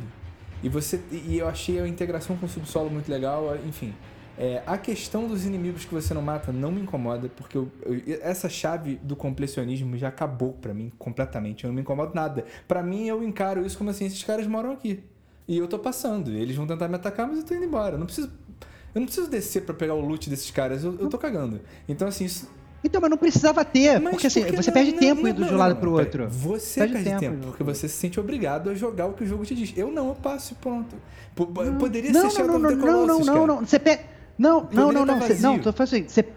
Não, não, não, assim, você perde tempo indo do lado pro outro, no sentido é, você não tem a, a, a jornada. Você simplesmente vai Não, andando não, fatiando. Eu entendo o que é você tá muito falando, mas eu estranho. acho que você tem uma jornada visual que eu, que eu achei maravilhosa, cara. Entendi. Eu achei que o visual Entendi. muda muito e eu, e eu e assim, É, isso eu achei eu também. caguei pros inimigos, como todo mundo, né? Você mata dois gigantes. Aí você fala, tá, beleza, ok, foda-se, não vou, não vou perder meu tempo com vocês mais. Mas assim, é, é, eu achei o visual muito grande. Quando você, chega na capi- quando você chega na capital, que tem aqueles estandartes, que tem, tipo, a guerra acabou de rolar. Cara, eu achei aquilo muito Não, isso é irado. Muito não, isso é irado. Não, mas isso é, não, mas isso é muito. Não, mas ninguém tá falando que o mapa não é Sim, maneiro. Essa parte que a gente tá falando é do jornada, desenho do entendeu? mapa. Tipo, não tem problema ser grande nesse sentido. Até porque, é, é, uma pequena tangente aqui, esse cavalo, pra mim, é o único cavalo bem feito no videogame. Porque pra começar, é um cavalo que você chama e ele aparece. Ele não vem de longe, fica preso na árvore e fica subindo no negócio e dá bug. Não, cara, ele, ele é um summon que você sobe. Você não tem que acelerar o cavalo, você anda o cavalo no stick na direção que você quer. Não tem cenourinha, não tem inteligência de desviar dado. Não, cara, é só é, é tipo um carro. Você sobe, vai e fim. E, e eu achei irado. É, isso é verdade, É, eu é. achei, eu achei a, a exploração maneira e não me incomodou ser vazio. Realmente não me incomodou. E eu te, eu te falo, me incomodaria mais se fosse cheio. Fala assim, cara, eu realmente vou ter que descer do meu cavalo pra matar esses mobs?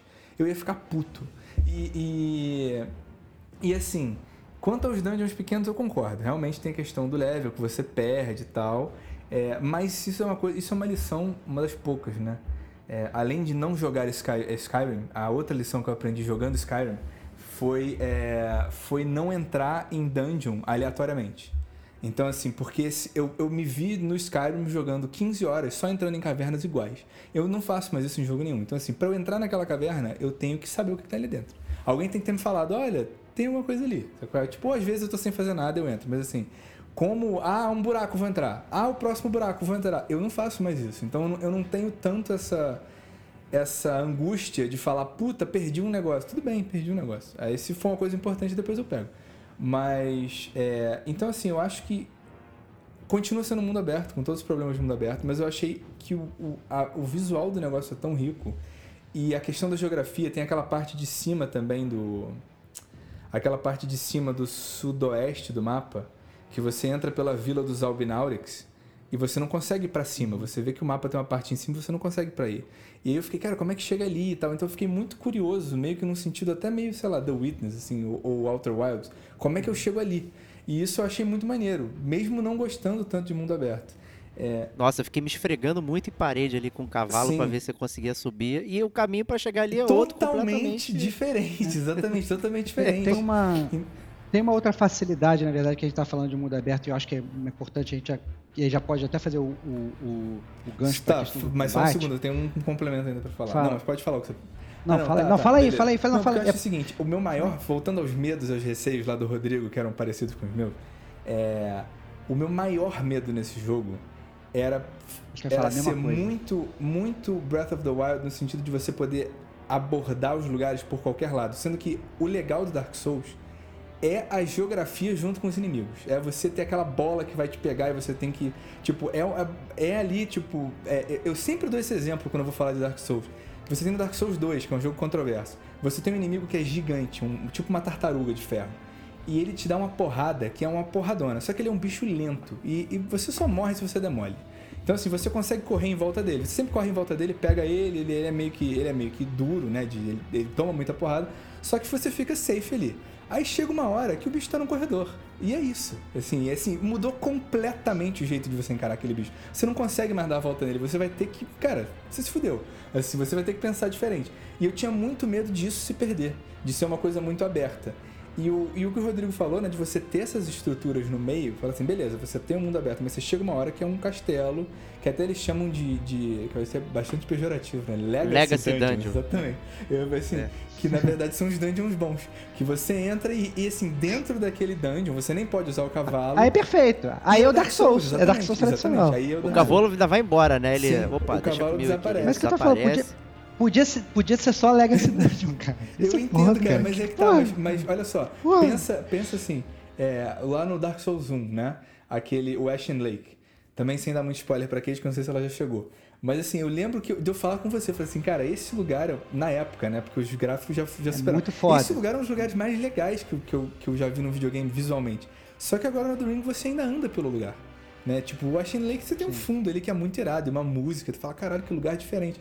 Mas, é, mas eu achei maneiro você ter um lugar pra andar, porque eu acho que você não anda tanto também, não sei.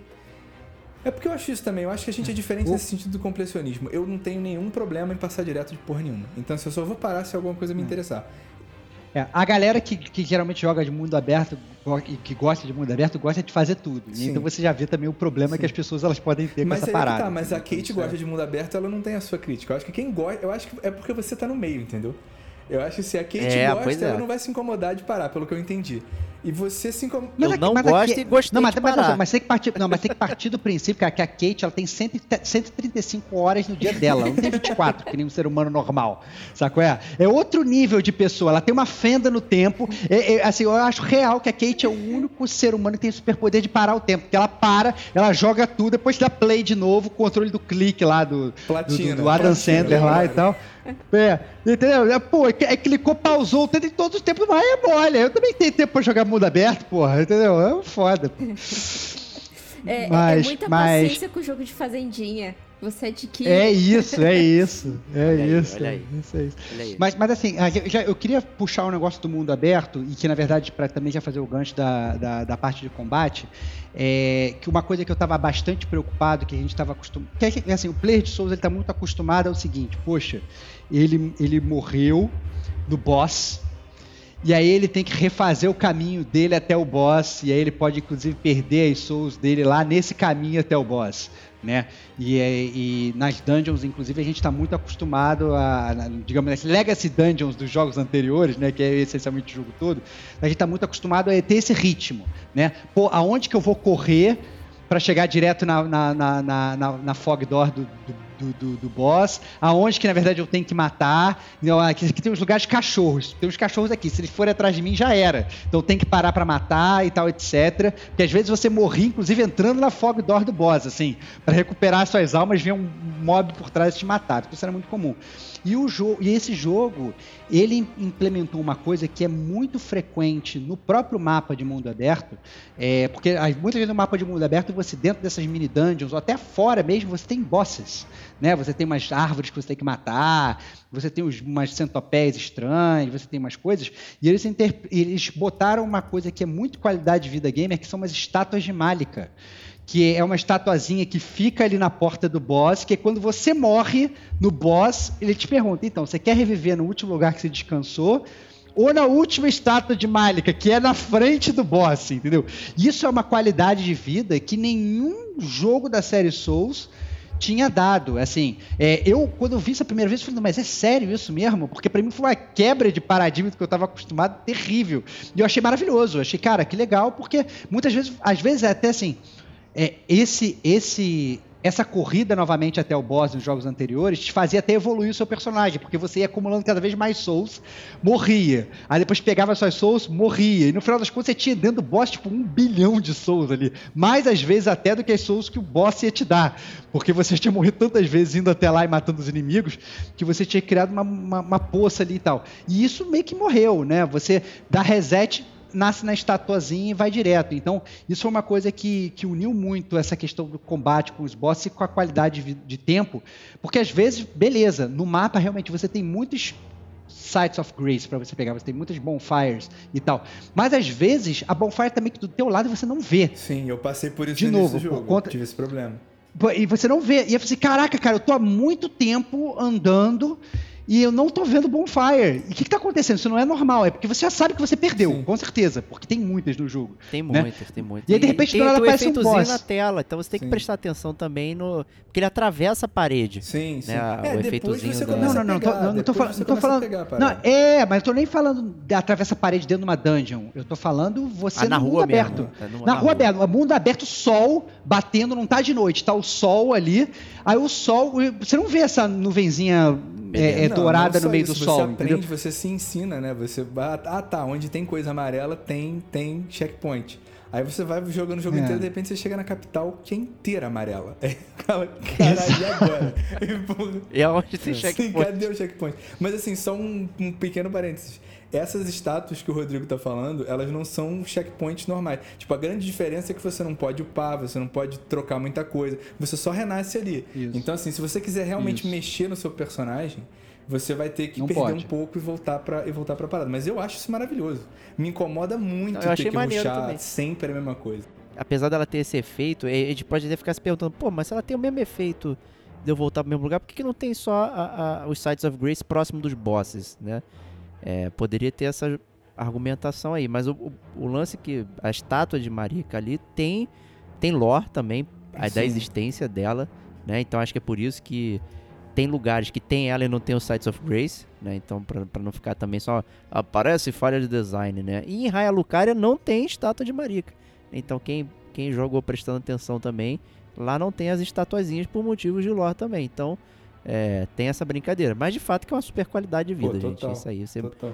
morrer e poder voltar ali de cara e extremamente rápido. O load do jogo, apesar de acabou faltando essa- esse comentário, né?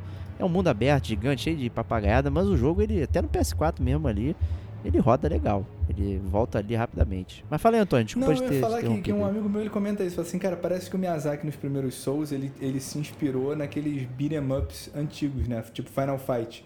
Você não. Né, você morreu, você tem que voltar à fase. Tipo, ele quer que você passe a fase inteira e chegue no boss.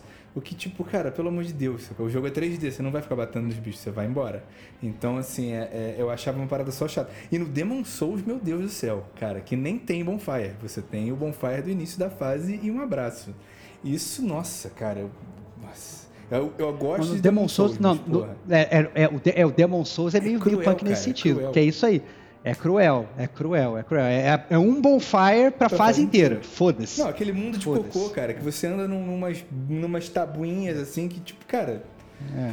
não é nem um inimigo, é você mesmo, assim, é o seu pior inimigo. Você vai andar errado e vai cair, é É horrível, isso. é horrível. É isso.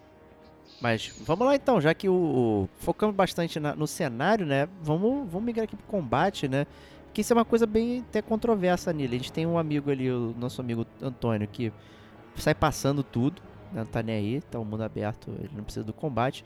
E o foco do da série Souls, né, sempre foi o combate, né? Ninguém jogou ali pra ver história, pra ler o item o tempo todo. A galera quer, quer sair na porrada com o seu bonequinho, jogar de cueca, né, bater com a clava, esses desafios autoimpostos, né, gerar com com o Donkey Konga, né, com, com maracas do samba de amigo. O pessoal gosta dessa parada, né? Mas aí fica assim, porra, o cara põe o mundo aberto que eu não preciso enfrentar ninguém, porra. Então, que porra é essa? Né? Não preciso descer do cavalo e descer a mão naqueles inimigos todos iguais ali de mob, não sei o que. Pô, mas o combate é o foco. Então, eu consigo encontrar é, inimigos interessantes, normais, ao longo do jogo, mesmo com essa estrutura, ou é só no Legacy Dungeon que tem isso, já que, que é onde eu tenho que descer.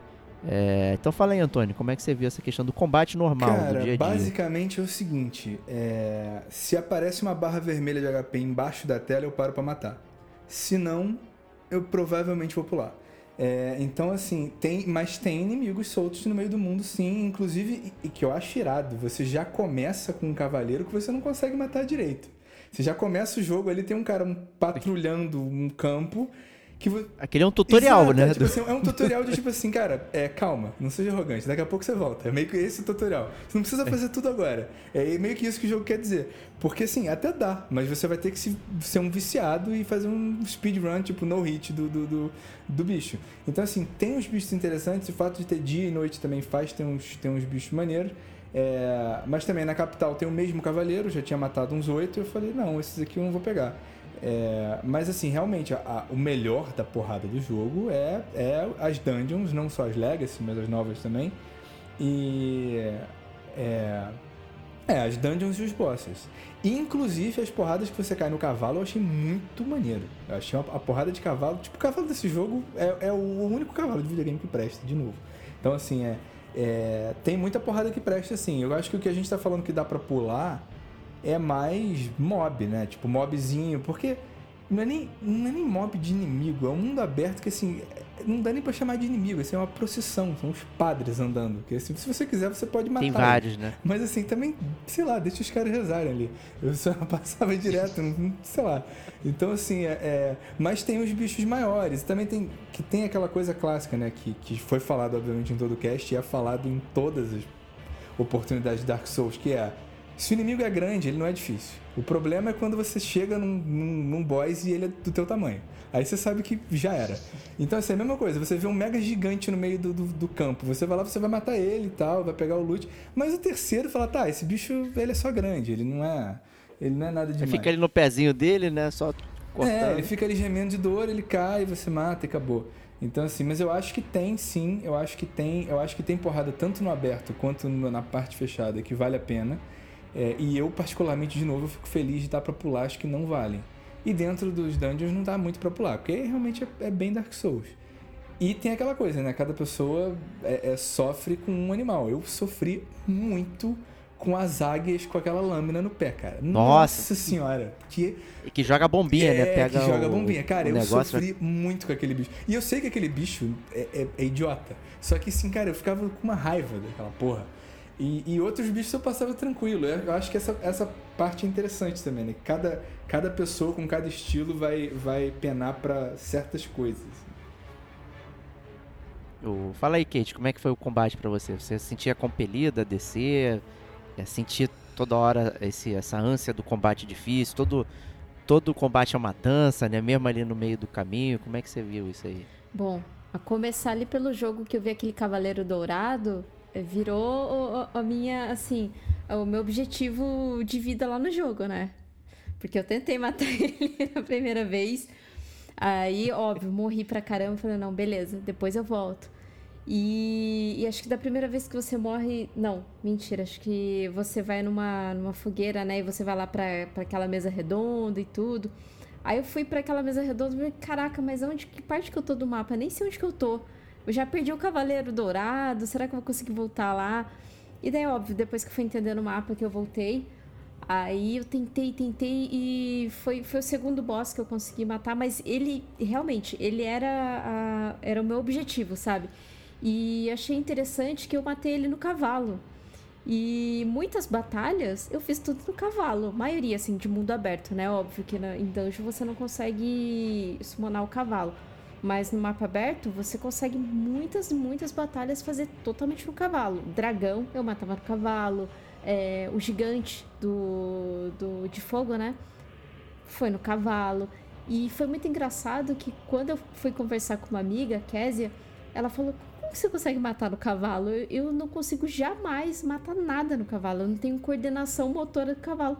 Eu fico pensando, será que é, que é isso daí vem de alguns outros jogos, assim, de mundo aberto, que eu já tô acostumada com cavalo, que você batalha bastante com cavalo? Eu não sei, né? Mas assim, batalha mesmo de mundo aberto fazer tudo no cavalinho, assim, e não me envergonho disso, não.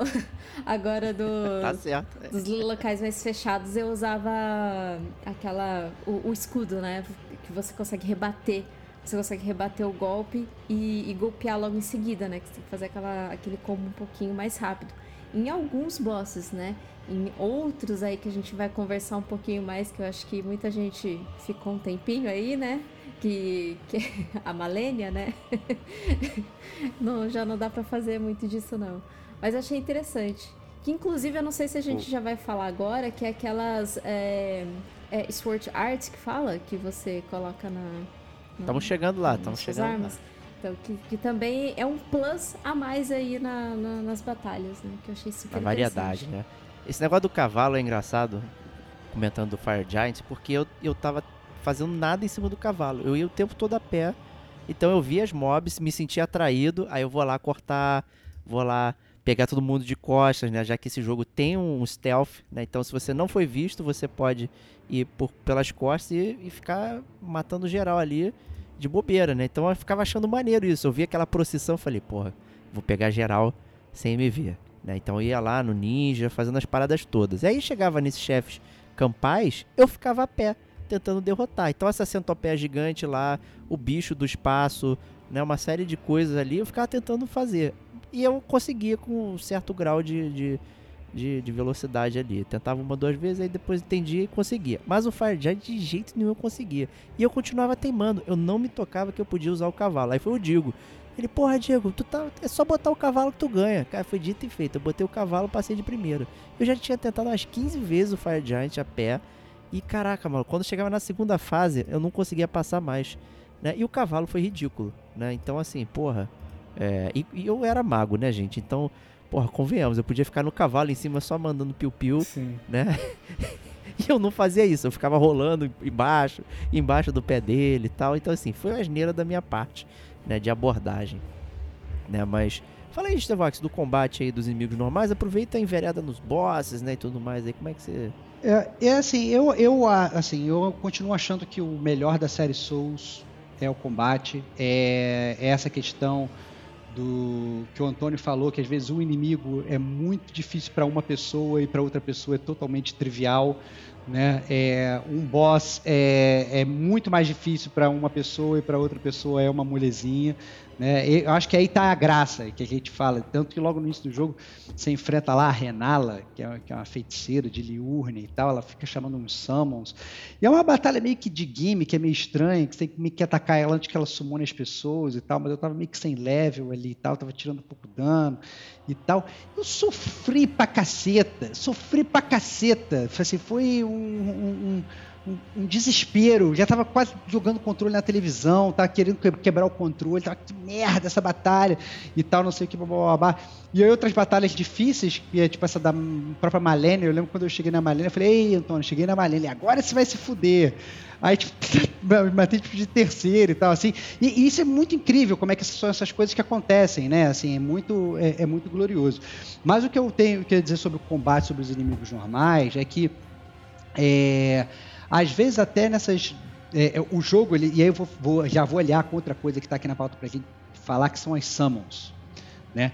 Esse jogo ele trouxe é, uma, uma feature muito nova para o Dark Souls, são os Pokémons que você tem. Né? Então você tem, você ao longo do jogo você vai ganhando como se fosse um, um summons, né? Uma, uma, umas- pode chamar uns bichos para te ajudar na batalha. E aí dependendo de como for, uma batalha que às vezes ela é muito impossível, ela fica muito trivial. Não porque esse bicho ele vai tirar dano do, do, do- do seu inimigo, mas porque ele vai chamar a atenção do, do seu inimigo, ele vai tancar o seu inimigo, o seu inimigo vai ficar de costas para você.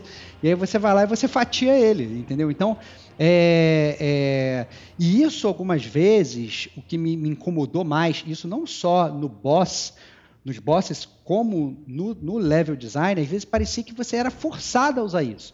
Então, por exemplo, lá no, no- ne- ne- nessa última parte do jogo, né, naquela, naquela dungeon aberta que você enfrenta a Malene, que é um caminho grande que você tem que andar, que tem até umas árvores no meio, milhões de árvores, micro, daquelas micro árvores no meio. Cara, tem uma. E, e- várias vezes no meio do mapa aparece o íconezinho assim no canto da tela para você chamar o seu summon, o summon ali, entendeu? Para vir, vir te ajudar. E tem alguns lugares que, desculpa, cara, se você tentar andando sozinho ali, você, você não mata. Você não, você não tem como, entendeu? Às vezes você realmente tem que passar correndo, achar um bonfire, sentar e depois voltar para matar os bichos, caso você queira matar, entendeu? Ou então você tem que chamar o seu summon e meio que ele vai indo lá, ele chama a atenção da galera e depois você passa correndo. Porque tem, é, às vezes tem muito mob, tem muito inimigo, às vezes tem uns bosses que, é, assim, parece que é feito para você fazer com, daquela forma e tal. E, e isso eu achei estranho, porque não, mais uma vez, não precisava ser assim, na, na minha opinião. Acho que tira um pouco, justamente, eu não estou nem falando mais uma vez, dessa questão do mundo aberto que a gente está falando, que você passa realmente correndo e ignora o inimigo. É, nesses lugares, às vezes, nem dá para você summonar cavalo. Né? Essa dungeon aí da, da Malene não dá para você summonar cavalo e você tem que andar e tem sabe, tem três árvores seguindo atrás de você, dois caras te atirando com umas bestas do alto do teto, mais uns, uns ninjas que saem do meio dos arbustos e tal, não sei o quê. Um monstro de E- marshmallow com a cornetinha.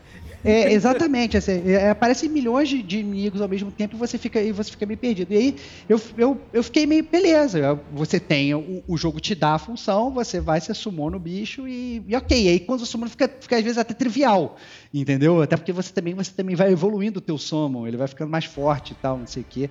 Você vai dando level para ele. Então, é, eu, eu achei, na verdade, os, o combate ainda assim, é a melhor parte da série, é muito bom, ele continua sendo é, muito técnico, apesar dele ter, às vezes, até aquele problema da pose que, que tem, essa é a verdade, o, o problema que o, que o Antônio é, ressaltou no trailer ele permanece no jogo, né? É, é, eu acho que às vezes o seu personagem ele parece um bólido imparável. Vem o inimigo, ele te ataca e você fica trading blows, né? Você fica trocando espadadas com o cara e se você não pausa o ataque dele, ele não pausa o seu ataque. Então parece realmente um jogo de hack and slash que vocês ficam se cortando, né?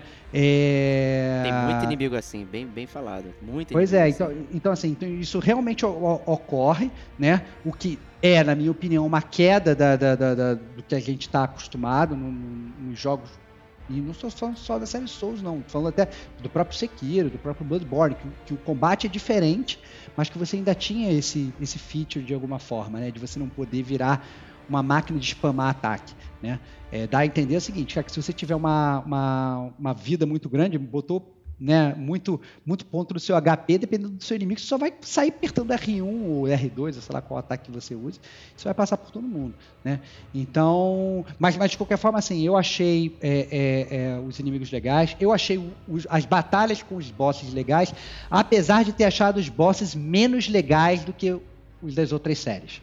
Né? É, as batalhas são boas, mas elas são poucas, é, por incrível que pareça, os bosses que são legais, eles são poucos. Né? É, e, e muitas vezes são repetidos, como aquilo que a gente já falou. Dessas micro dungeons são totalmente repetidos. Ah, não, você vai falar assim, nossa, agora eu vou enfrentar um, um boss que é um alce.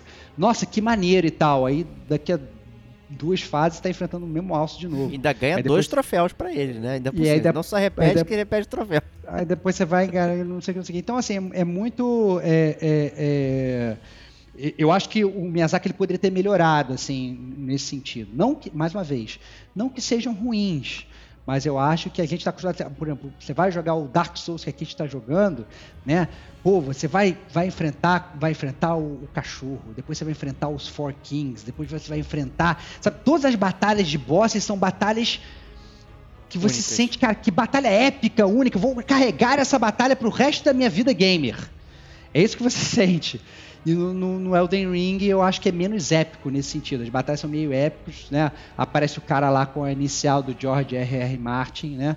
Ah, não, olha, eu sou Morget, Marget, Morg, Morg, Morg, Morg, Morg, né? E aí você enfrenta ele e é isso aí. Depois você não vai se lembrar mais dele. Então é, é meio caído nesse sentido. Fala aí, Torre. Cara, eu acho, eu acho que, na verdade, eu acho que o que é épico é muito épico, mas eu concordo que tem muita parada que é bem, bem bunda. Subpar. Mas assim, totalmente subpar. Mas, cara, por exemplo, a batalha do Radan vai ficar com, comigo o resto da minha vida gamer, cara. Aquele desertão. Sim, essa é foda. Tu já entra, ele já te lança uma flecha lá de longe. Ih, meus óculos quebrados aqui. E tipo. Até se empolgou, cara, até se empolgou. Já... Quebrou. O Radan quebrou que... Radan, Radan meteu a flecha nos seus óculos, cara. E aí, cara, eu achei, cara, eu achei aquela. E aquela batalha eu fiz de cavalo, inclusive, a primeira vez, depois não mais. Mas assim, é. é... Eu achei aquela batalha muito cinematográfica e, e o jogo. E aí é que a diferença de tecnologia brilha mais, né? Porque você já entra e você já dá lockdown no, no inimigo que tá a 3km de você. Coisa que no Dark Souls 1 você. A Kate deve estar sofrendo com isso, porque ela jogou Elden Ring. Você loca, às vezes o bicho tá logo ali e não pega e, e é isso, foda-se. E assim, é, é, eu achei que tem várias, vários bosses muito legais, mas assim, é, coisas que eu, que eu achei interessantes. De fato, é, o combate ele é mais, ele é menos punitivo, né? Você pode errar um pouco mais. Mas ele compensa isso fazendo os inimigos não terem tanta brecha. Porque nos outros Souls, você entende que, tipo, ah, beleza, esse cara faz esse combo aqui. Ele faz esses três golpes. Às vezes ele dá o quarto para te pegar ali no contrapé. Mas esse Elden Ring não tem muito isso não. O bicho ele não meio que para sempre. Ele faz umas combinações meio aleatórias e você tem que achar a brecha. É, e obviamente que você tem que achar a brecha e jogo um pouco mais fácil. Tem uns pokémons e tal. Eu fui jogando sem pokémon até chegar nas gárgulas no subsolo.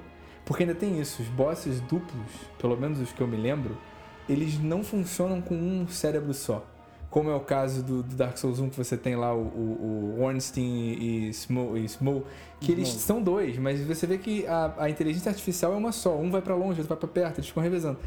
No Elden Ring, realmente, cada um quer estar fazendo a, a, a dança dele. Então tem umas horas aquelas gárgulas que as duas ficam jogando poison. E, e- e tem isso, né? O dano elemental ele te dá dano de fato nesse jogo. Não é só poison, é poison e dano de HP, que é enlouquecedor. E cara, aí eu falei, não, ess- esses bichos aqui eu vou ter que usar o Pokémon. E aí eu usei o Pokémon e, obviamente, comecei a usar o Pokémon pra sempre.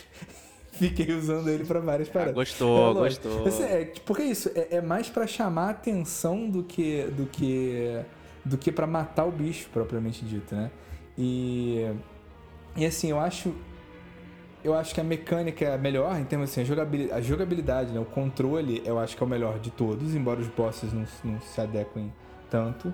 É, Mas é isso, eu, eu concordo com o que o Rodrigo falou. Tem muito bicho. E aí, muito bicho é muito genérico. E alguns bichos são épicos e tal, mas sei lá. E, e, assim, tem que ser falado isso também, pra mim particularmente. Os últimos quatro. Que. é, os últimos quatro são insuportáveis. Insuportáveis. Tirando últimos- tirando o, o, o- Como é que é o nome dele? É É Godfrey, né? Que é o. Horalu, que é né? que arranca, que vira o Rambo. Zangief. Esse é o Zangief. Esse é Esse foi irado. foda, Mas assim, o resto, o que vem antes dele, que é um. Não pode, que é um puto spoiler. Mas assim, é um Esse chato. horrível. Esse foi gimmick, foi só muito gimmick. chato. É. É. só um bicho que dá todas as magias do jogo, o tempo inteiro. E aí depois, cara, depois tem. tem, tem como é que é o nome do cara que eu esqueci? É. É, pera, aí já é spoiler não pode também. falar? Que É, tem- vai- vai dar Tá, spoiler. tá, mas É, não- não fala- do que vem é. antes do Elden Beast e o Elden Beast. Cara, que insuportável, brother. Eu já não aguentava mais o jogo. Eu falei assim, cara, não é possível. E aí, e aí tem um negócio que você mata, você tem que matar de novo se você morrer depois. Não, isso aí, Nossa, é, o, o- o último boss que você morre e tem que repetir os dois, Cara, é isso é insuportável. insuportável, insuportável. Então, assim, é- é, esse jogo é, tem essa questão. Eu gostei muito de jogar esse jogo. Eu, eu, eu fiz três playthroughs e tal. Não faço mais porque eu sei que vai vir DLC e eu não quero recometer o erro que eu cometi no Dark Souls 3 de pegar o DLC quando eu tô no, no NG mais 7 e ficar me fudendo pra sempre. É, tipo, não quero fazer isso de novo. Então parei de jogar, mas teria jogado até mais. Mas, cara, chegou uma hora que eu cansei. Eu falei, cara, esses quatro finais eu já tava assim, cara, vambora, vai. Pokémon, vambora. Não quero, não quero mais. Que eu Melhor já, parada, pô. Exato, quero. Faz parte do É. jogo, pô. Mas é isso, mas é depois. Mas você falou. Depois eu solei o Horror Loop, porque eu achei bem mais legal, mas eu já tava com mais paciência, eu já tava sem paciência. E nunca rolou isso É, no tem Dark Souls de falar assim, caralho, cansei desse jogo. Tipo, cara, isso nunca aconteceu. E no Elden Ring. Mas o número de horas é, É. é- não é Mas, equivalente. mas né? nesse Ocorre, ocorre, ocorre. né? Esse é o ponto. Nesse ocorre. Você fala, cara, desculpa, eu não aguento mais jogar Sim. essa parada. É, é- é diferente. O endgame do Elden Ring pra mim foi isso também. É, e aí eu, eu quase pifei foi em Farum Azula com aquele chefe duplo que tem lá. Ah, esse o é Godskin, né? esse é uma Godskin delícia. Noble. Ah, Esse- o- Caraca, mano. Cada um faz o que é, quer. sim. E, e eles ficam sumindo e aparecendo. Eu falei, gente, eu chamei Summon e chamei um NPC. Pra, e eu fiquei ali umas oito vezes pra derrotar esse filho da puta. Eu comecei a perder Mas você já falei, tinha é lutado contra possível. eles antes? Ah, Sim. tá, não, é. Pois é. Individualmente eu achei tranquilo. Sim, sim. Mas quando começou os dois ali, eu acho que eu tava lazarento. Porque os bichos faziam um monte de coisa que não fazia quando eu tava sozinho. É, mas então, mas sabe, é, sabe o que, que rola que eu acho que como você foi a sua primeira experiência, talvez não tenha passado por você. tá? Eu acho que o Rodrigo deve ter passado por isso também. Que é o seguinte, é, no Dark Souls você não upa muito HP. Você, você upa, HP como última, último recurso. Assim, assim, cara, agora eu preciso upar HP. Esse jogo não. Então a primeira vez que eu cheguei no Godskin Apostle, eu tava no modo Dark Souls, eu tinha upado HP umas 3, 4 vezes. E ele tava me matando em duas porradas. E, cara, Eu tava no vigor 50, tá? Quando eu cheguei Pois nele. é, então, mas eu, sofri tanto naquele bicho. Aí depois que eu entendi, eu falei assim, não, realmente, eu tenho que chegar, eu tenho que chegar com um vigor grande. No, no- não tô nem falando no, no duplo, né? No primeiro. Aí quando eu cheguei no grande, No primeiro, eu entendi, ah, falei assim, beleza. É, porque no Dark Souls tem muito isso. Você precisa aguentar duas, três porradas. Nesse eu acho que você precisa aguentar umas seis. Pro, pro, Mas é a parada do trading blows que eu Sim, falei, sim. cara. O jogo ele é feito pra você ir trocando golpes. É por isso que você mal tem poise, entendeu? Ele, ele é feito pra você ir, foda-se, eu vou lá e vou fatiar o cara e tal. Então eu acho que isso perde um pouco da técnica que, que, que, que antes era necessária, entendeu? É... Foi bom você trazer esse assunto de novo, que eu acabei esquecendo de falar, que pra você quebrar o, o poise de quem tá trading blows, o jogo ele ensina no tutorial que você tem que pular e usar o R2 sim. algumas vezes, né, dar o ataque forte pra quebrar o stance dele. Né? Então ele é muito específico até pra isso, tipo, ele não quer que você fique defendendo, ele quer que você fique pulando. Ah, tem pulo? Vamos usar o pulo e dar R2 aqui pra travar o cara. E um monte de gente isso funciona. Né? Acaba ficando até cheap depois. Quando tu vê que tá, sei lá, aqueles Crucible Knights que estão o tempo todo é, parados, impávidos, porra, tu dá uns três pulinhos com a porrada, o bicho, o bicho fica é, acuado no chão. Né? Aí é meio bizarro isso também. Sim. Mas é. Mas é isso aí do. Do combate normal aí. E agora temos os add-ons de combate, né? Como é um jogo que tem um monte de coisa pra fazer, né? Falamos aí dos summons, né? Que são. É o co-op pra quem vive sozinho, né? Então não tem um amiguinho pra chamar e você chama um bonequinho do jogo pra te ajudar a passar dessas partes mais difíceis. Então ainda temos alguns complementos, né? Ah, o Dark Souls 1 ou 2, o, o 3 tinha aquela terceira barra, né, azulzinha, que é onde você usava pra fazer golpes especiais das espadas, né? Que aí tinha um, um esquema Sword lá. Art. Sword Art, né, com esse É, nome. mas ele era o MP, Aí- né? Você gastava, Era o você MP. gastava MP pra fazer os golpes das espadas, né? Sim. das espadas, é. É, e aí, eu acho que houve uma ampliação aí com esse negócio das cinzas da guerra, né, o Ashes of War, quando você consegue acoplar, né, coisas tanto no seu, no seu, na sua arma como na sua, no seu escudo, né, que você permite fazer golpes adicionais que também consomem ali, né, o, o- a sua barrinha e tudo mais. E aí, Kate, o que, que você achou disso? Primeiro eu não sabia como colocava isso. Boa, perfeito. Acho que é um bom, bom, vai estar no Bom, Dark Souls A certo. ausência, a ausência de tutorial reina. Pra, ser bem sincero, assim, ela não sabia como é que colocava. Eu zerei a primeira vez sem saber que existia. Eu ia pegando. Ah, depois eu vejo essa parada. Eu só fui ver essa parada no meu segundo playthrough. Eu, não- eu zerei sem saber. Eu não equipei porra nenhuma disso. É Não sabia nem onde estava assim. no menu, né? É, cara, que porra eu é? Foda-se. Eu Foda-se. lembro disso. Foda-se. Ma- Mas elas, elas se fazem muito, muito úteis para muitos bosses. E eu acho legal isso, porque, por exemplo, na, na Malenia, você consegue usar uma, uma Sword Art que você pega em um certo cavaleiro, que ele é muito parecido com o Cavaleiro Dourado, só que ele é todo preto, né? E ele só aparece à noite em uma ponte, em uma certa ponte ali de um certo ponto do jogo. Do jogo não, do mapa. E, e você pega essa Sword Art que você consegue esquivar, mas esquivar de desaparecer e aparecer é, um pouco mais à frente. E ela é uma Sword Art muito boa pra usar na, na Malenia, quando ela vem com aquela waterfall de, de. que ela vem fatiando você com o espanador. parece que ela vem passando espanador em você assim, sabe? Limpa, limpa, limpa, limpa. É. limpa. Então é- ela é muito. É, é uma Sword Art que você consegue escapar desses ataques dela. E eu acho isso muito legal no jogo porque você consegue utilizar outras armas com, com, com esse tipo de Sword Art. É, assim, por exemplo, ah, e se eu trocasse pra uma arma tal aqui, pra esse tipo de boss, eu acho que seria até melhor, seria até mais interessante. Poderia ficar um pouco mais fácil. Então eu testei bastante coisa disso em outros bosses. Não deixando de lado, óbvio, a minha build, né? Minha quality build, eu tentava focar em armas que é, continuasse dando um certo dano com a quality build. E diferente também do, do, do Estevão e seguindo um pouco mais o caminho ali do, do Antônio, eu segui a minha build até o final. Eu só resetei ela pra fazer esses acertos que ele falou mesmo, né? Que mais pra frente você vai pegando outras armas, então você vai tentando. é, você acaba falando, ah, por que, por que, eu acabei gastando né, esse, esse ponto em tal coisa?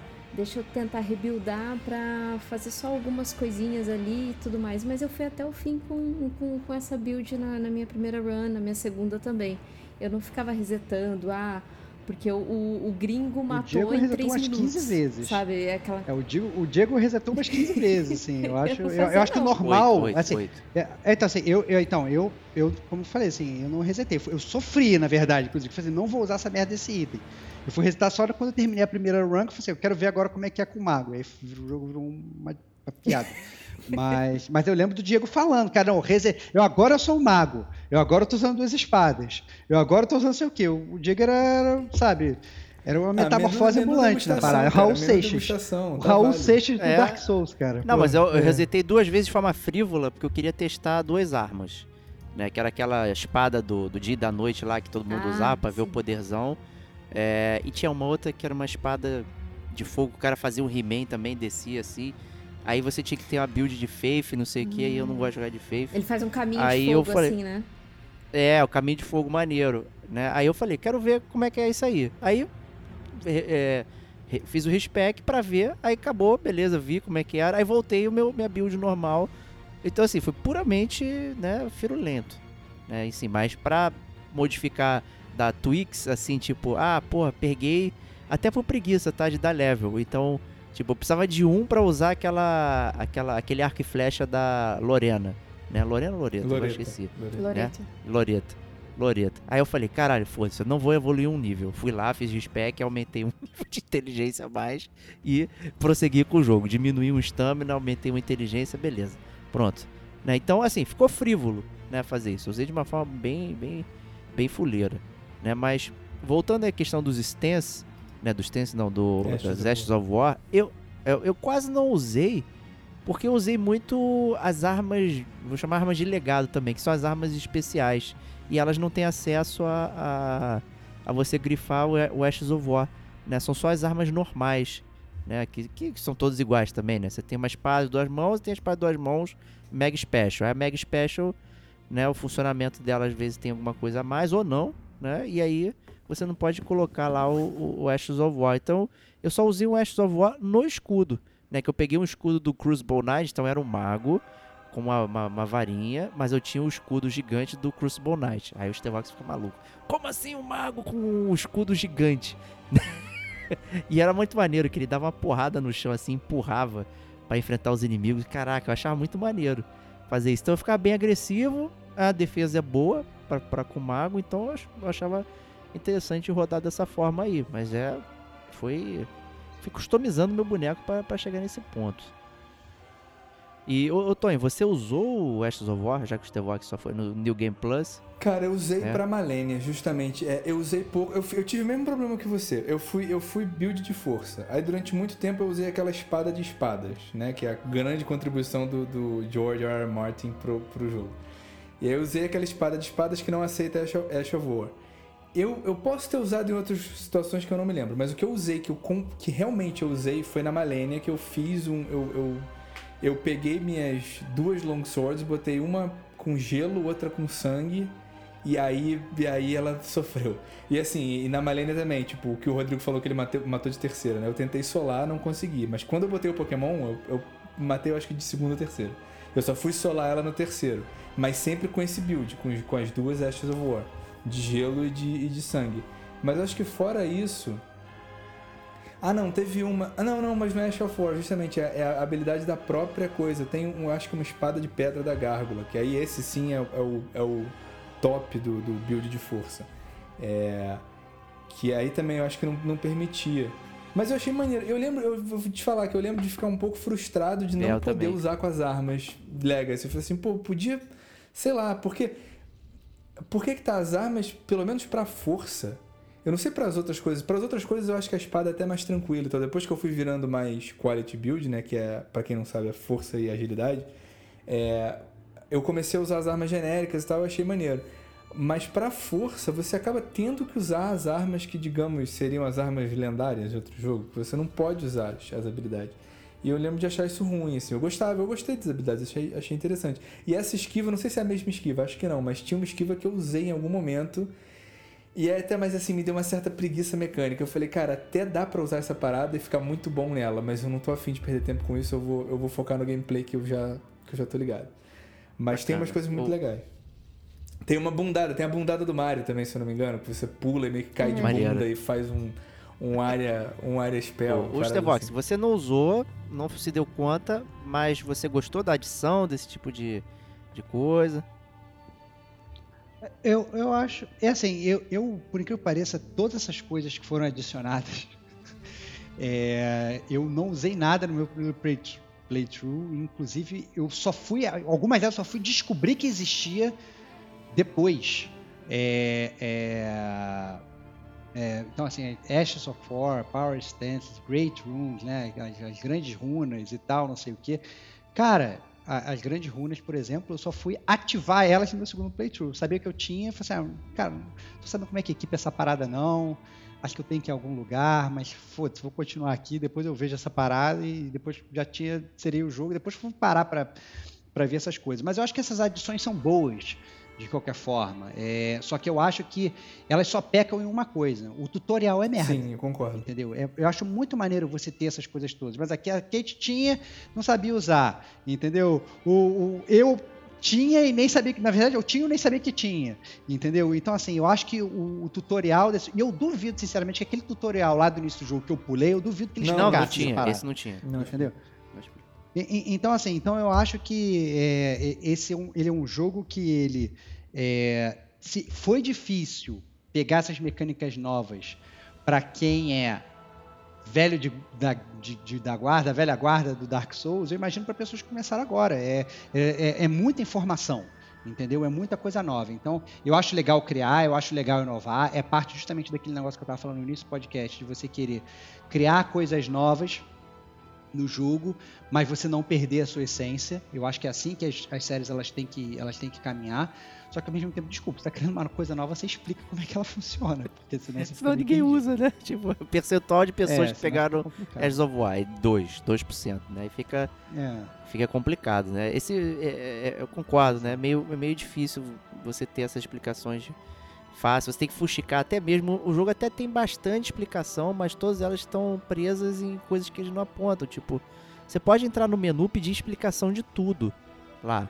Inclusive o jogo pausa nesse momento. Quando você entra Sim. no help dentro do menu, o jogo para. Né? Que tá aí o modo é, mas pausa. no caso do Ashes of War, você tem que primeiro achar esse menu. Tem que achar. Que já né? é um puzzle em si. Pra poder ser explicado. Mas tem um personagem que vende também. Então meio que dá uma contrabalanceada né, nisso. É, de qualquer Sim. forma, é, é tudo meio. É, é muito. Cara, muito enigmático. Né? Você descobrir pô, mecânicas que fazem parte do jogo ali. Porque o tutorial do jogo só ensina, pô, aperte aqui pra bater, esse pra se defender e aí vai nessa. Aí você pode perder coisas é, que fazem parte do jogo. Né? Esse Power Stance, por exemplo, eu nem sei o que, que é, confesso, Tonho. Você que falou aí pra, pra colocar na, na Eu pauta, explico. eu não sei o que, que é. É, não, Power Stance é o seguinte, é uma mecânica que eu tenho quase certeza que foi chupada do Dark Souls 2, que tinha isso.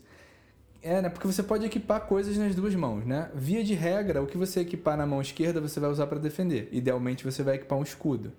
É, ou um arco e flecha, uma coisa assim. E o que você equipa na mão direita você vai, é a sua arma.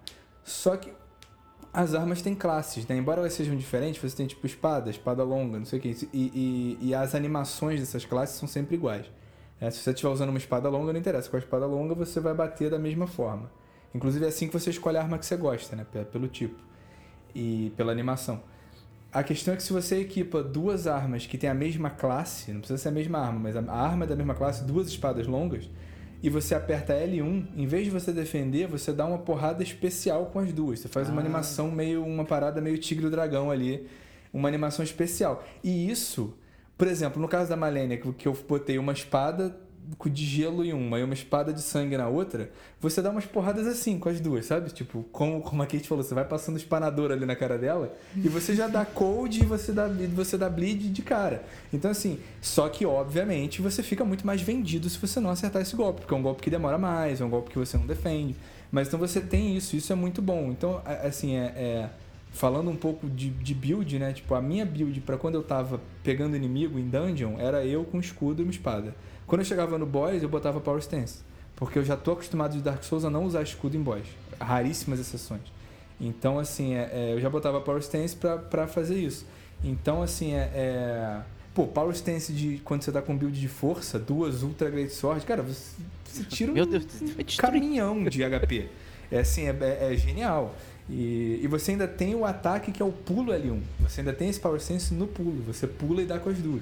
Pô, então é, é, é bem maneiro. Eu achei uma mecânica bem interessante. Bem interessante. Mas é isso, né? Assim, tem é muitas mecânicas interessantes, mas você tem que saber que elas existem. E, e é isso, a galera não te diz isso. né? E uma coisa que sempre foi é, também escondido é como você jogar em companhia de outro amiguinho.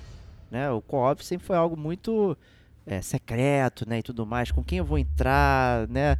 Tem todo o negócio lá. Então, pra gente fracionar aqui, então tem o co-op que você junta com outro amigo e vai lá né? rodar o mapa, enfrentar o boss e tudo mais. Você tem né, o, o PVP, onde você vai engajar em duelos inacreditáveis com, com, com pessoas humanas ali, né, que tem toda uma etiqueta, toda uma série de coisas que você precisa seguir ali, senão não faz parte.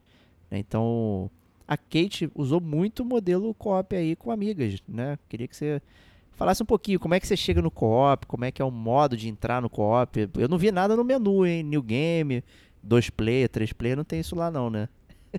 Não, não tem.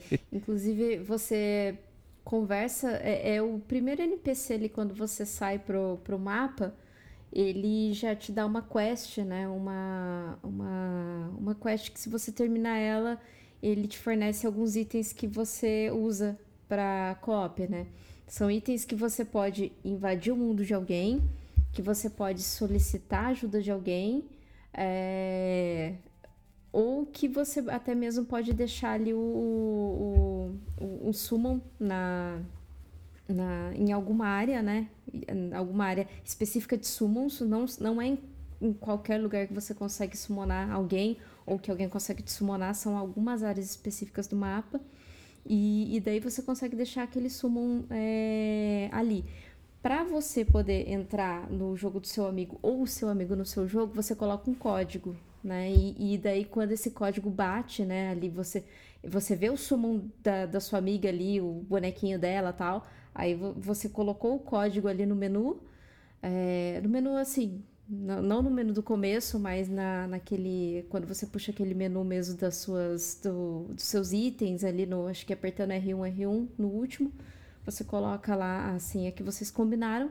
E daí você consegue entrar no jogo do, do seu amigo ou vice-versa. Né? Ou você pode invadir. Agora, invasão já é diferente. Você tira ali o código e, e coloca o dedo. O dedo é um dedo podre, na verdade, ali que, você, que, que, que tá de desenho, que você consegue invadir o jogo de alguém. É, você também pode ser invadido, só que se você estiver sozinho, você não sofre invasão. É só quando você tá com uma pessoa que você vai sofrer invasão, né? Que você corre o risco aí de sofrer invasão. E se você tiver com essa pessoa e você sofrer invasão, se você tiver o anel do caçador, você consegue ativar ele e quem tiver coloca, colocado ali o summon no chão para responder ao chamado de alguém que está precisando de ajuda, vai ser transportado lá pro mundo daquela pessoa e, é- e aí ele vai entrar no seu jogo pra ta- te ajudar a matar o seu invasor. Né? Eu achei super interessante do anel.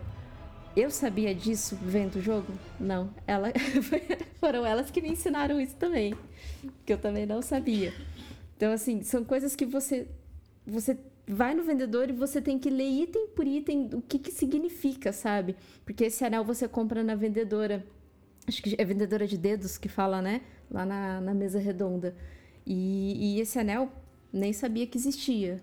Aí eu passei a, a carregar esse anel comigo porque assim, como jogava, nós jogávamos em três, então a gente sofria invasão diversas vezes por alguma outra pessoa, ou quando jogava só em duas e a gente sofria invasão, a gente acabava chamando algum caçador, né? Porque é, acho que faz uns 4, 5 meses tinha invasores que eles estavam com uma build bem quebrada, que só dele passar do seu lado, assim, você ficava com a, aquela podridão escarlate e morria. Oh, que beleza. Tava bem quebrado.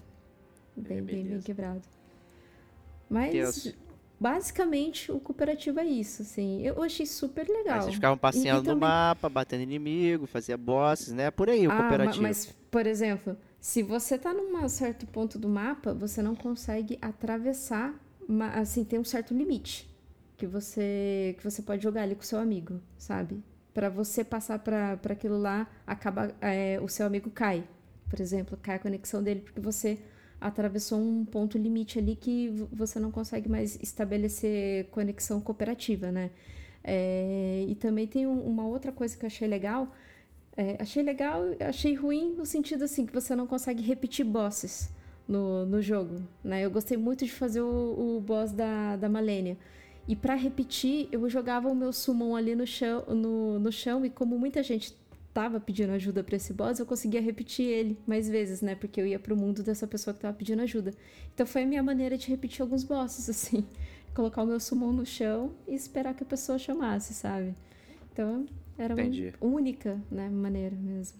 E Mas tinha, tinha uns itens, na verdade, que você usava e você jogava a memória do boss. Isso não é o Sekiro? não? Ou tô- tô Isso é o? Sekiro, rapaz. É, que é, é eu posso estar enganando as coisas. Mas o- na os chefes dão. Remembrance, né? Tal qual o Sekiro, né? No, no Elden Ring, só que é o mesmo esquema, né? Você troca por itens ou almas, né? Ou runas, no caso.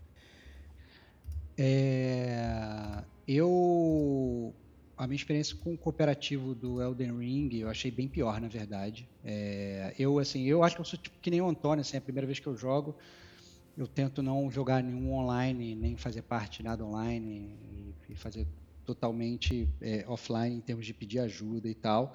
Mas eu sempre gostei muito daquela tensão é, eu sei que obviamente eu sou um- talvez um pouco de outlier de eu estar no meio da fase alguém me invadir e eu ter alguma batalha mortal pela minha vida, valendo todas as minhas souls ali, e poder perder, e poder ganhar e tal. É, e como a Kate falou, é, esse não é o default do jogo, né? Então, é, se você está sozinho, você não é invadido, entendeu? E eu achei, eu só fui descobrir isso, na verdade, tipo, no final do jogo. Falei, cara, desculpa, essa, essa parada não, meio que não, não, não tá funcionando e tal. É, e ao mesmo tempo, quando você vai invadir, é o oposto, né? Então você vai invadir, então vai ter sempre dois contra um, três contra um, entendeu? E aí, é, uma coisa que sempre teve no- no- nos jogos da série Souls, e que eu acho que a cada, a cada jogo que passa isso vai se perdendo, é aquela questão da honra do combate de, cara, poxa, eu invadi o jogo de vocês, então vai estar o Diego, a Kate o Antônio. O, o Diego é o host da sessão. Entendeu? O Diego não vai me atacar, a Kate não vai me atacar e primeiro vai vir o Antônio. Se eu conseguir matar o Antônio, aí vai vir a Kate. Se eu conseguir matar a Kate, aí vai vir o Diego. Entendeu? Então, é, é, nesses, nesses jogos, no Elden Ring, você entra, sabe? Você vai entrar, você vai batalhar contra um cara. E aí fica o host ou qualquer outra pessoa soltando magia lá. tchá, tchá, tchá. E aí fica muito ruim, porque aí, aí, aí o, o cara que invadiu, ele é obrigado a, quê? correr para o meio dos inimigos. Porque aí os inimigos vão estar do lado dele. E aí fica bizarro, porque fica você e, e o seu. Uma mob. E, e os NPC, e os, e os mobs contra os, o- sabe, contra as pessoas que você está invadindo. E fica ruim, cara. Esse é, esse é o ponto, fica ruim. Eu acho que assim, o, o- o prazer da batalha, do PVP, do um contra um, de você invadir e tal, não sei o quê. Porque eu achava o barato assim, não é nem. E assim, isso acontece, por exemplo, no Dark Souls 3 tinha lugares que eram arenas, que eram específicas para você fazer isso, né, de, de invasão. Isso é uma coisa. Mas outra coisa é aquele prazer que você tem no meio do jogo. Cara, você está quase perto da, da, da- da- do boss e tal, não sei o que, de repente alguém te invadiu, já era. Vai, vai ter uma batalha até a morte e tal, não sei o que. E isso se perdeu, entendeu? Então, é, eu achei que foi uma, uma, uma parte ruim do jogo, né? Eu acho que a, a comunidade, inclusive, ela ficou pior nesse sentido, né? Porque até essa questão que antes você você tinha, isso eu já tinha achado que tinha ficado pior no Dark Souls 3, sinceramente. E eu acho que esse jogo foi foi a pá de cal, assim. Obviamente, é, você jogar co-op e você um ajudar o outro continua funcionando igual, muito divertido e tal, mas a parte de PVP de invasão é, infelizmente meio que morreu no Elden Ring pra mim. Eu achei que E você, bem- Antônio, o que, que achou? Jogou alguma coisa de cópia, Cara, é, pra duelista? mim foi o melhor multiplayer, porque simplesmente como o Rodrigo falou como a Kate falou, você só é invadido se você estiver querendo. E eu nunca quero, então eu passei o jogo inteiro sem, sem interagir com outras pessoas. Pra mim, Souls-like é uma experiência solitária. Essa questão que, o- que o Rodrigo fala de ah, ser invadido, pra mim, ser... cara, eu, eu, eu tinha tão pouco saco, porque quando você é invadido no Dark Souls, você não consegue dar quit game. Eu arrancava o cabo de rede. Falava, ah, cara, não tô com saco de ficar com esse cara agora. Tipo, tchau. E arrancava e caguei, assim, do men- menor, a men- menor é, pudor de fazer isso. Então, assim, o fato de eu ter. E eu percebi, eu percebi isso já na neve. Eu falei, cara, eu não fui invadido nenhuma vez, só por NPC, né? NPC te invade. Eu não fui invadido nenhuma vez. Eu falei, pô, que bom. Esse jogo funcionou pra mim, mas é isso. Eu, eu não tenho Será como- que eu tinha que acionar alguma coisa, né? É, exato. Aí, aí quando eu entendi que tinha que acionar, eu falei, puta, ótimo. Tipo, realmente ótimo. Porque eu sempre achei isso muito chato. Eu sempre achei essa parte muito chata. É um jogo que pra mim eu acho que tem tudo a ver com single player. Eu também gosto muito mais de single player do que qualquer outra coisa. Então, é, não participar dessa parada pra mim é muito bom. Perfeito, justo. E pra gente zerar aqui a questão da jogabilidade, pro, pro final aqui, normalmente é, o fator de replay da série Souls é altíssimo, né? Então a gente tem aquela primeira run, que é, ah, estou conhecendo, não sei quais são todos os segredos do jogo, né? Você vai absorvendo tudo aquilo e você vai engajando em play, playthroughs subsequentes, né? Então, né, que é aquele New Game Plus, Plus Plus e tal, que tem todos os jogos da franquia, da, da, da série, né? Que vai incrementando né, a dificuldade, os inimigos ficam mais difíceis, mas você também ganha mais, mais souls, não sei o que, você consegue ter um desafio maior ainda do que você já sofreu. Né? Então, para muita gente, o jogo fica quente quando está lá no New Game 7 e tudo mais. Né? O próprio Antônio mencionou aqui que ele cometeu a besteira de engajar numa DLC no New Game lá em cima e aí pronto, é, quebrou a DLC. Então também é algo meio curioso né, de como se formata isso. Né? Mas os jogos em geral, da, dos outros, eram muito menores. Né? Então você terminava ali e já podia engajar novamente, podia jogar 3, 4 vezes e ter o tamanho do Elden Ring, por exemplo. Né? Que eu, por exemplo, coloquei acho que 80 horas. Eu já tenho dificuldade em rejogar um jogo. Né? A série Souls em nenhum eu fiz o New Game Plus, tá? Honestamente. E nesse aqui, então, depois de 80 horas de Elden Ring, eu falo, cara, nunca que eu vou fazer isso aqui uma segunda vez. Né? Então, queria ouvir do Stevox, que acho que é, que é o cara que mais sente essa questão das múltiplas runs aí. Como é que você viu isso? É, eu, assim, o que você falou é perfeitamente correto. Então, utilizando aí o próprio Demon Souls Remake como, como parâmetro, né, que bem ou mal é o Souls mais recente sendo remake fora o Elden Ring, né? É, eu estou no NG mais 3 eu tenho 20 horas de jogo, 21, sabe? É um jogo, é um jogo muito mais curto e você já está na terceira run. E você, quando você tem 20 horas de jogo no Elden Ring, você nem encostou na, na, na superfície do jogo. Você está no, no, mapa inicial ali, você está. Você acabou de descobrir tá, que tem um underground e falou: caralho, não é possível. É isso que é essa é, é, hora de Elden é, Ring. Exatamente, exatamente. Então, assim, são jogos que são muito diferentes nesse sentido.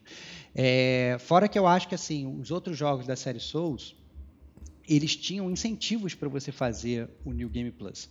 Não só a questão da dificuldade, né, para aqueles mais incautos, mas também, por exemplo, tinham é, itens que você só conseguia, é, que eles, ele, é, eles você, se você usasse eles para uma coisa, você não ia poder usar para outra, porque ele se perdia. Então, você tinha que jogar várias vezes para você, ah, não, quero pegar uma espada e uma magia e, uma, e um encantamento, que quer que seja. Era o mesmo item. Então, naquela run, você só conseguia pegar uma das três coisas. Na outra run, você só conseguia pegar uma, a segunda coisa. Na terceira run, você só conseguia pegar a terceira coisa.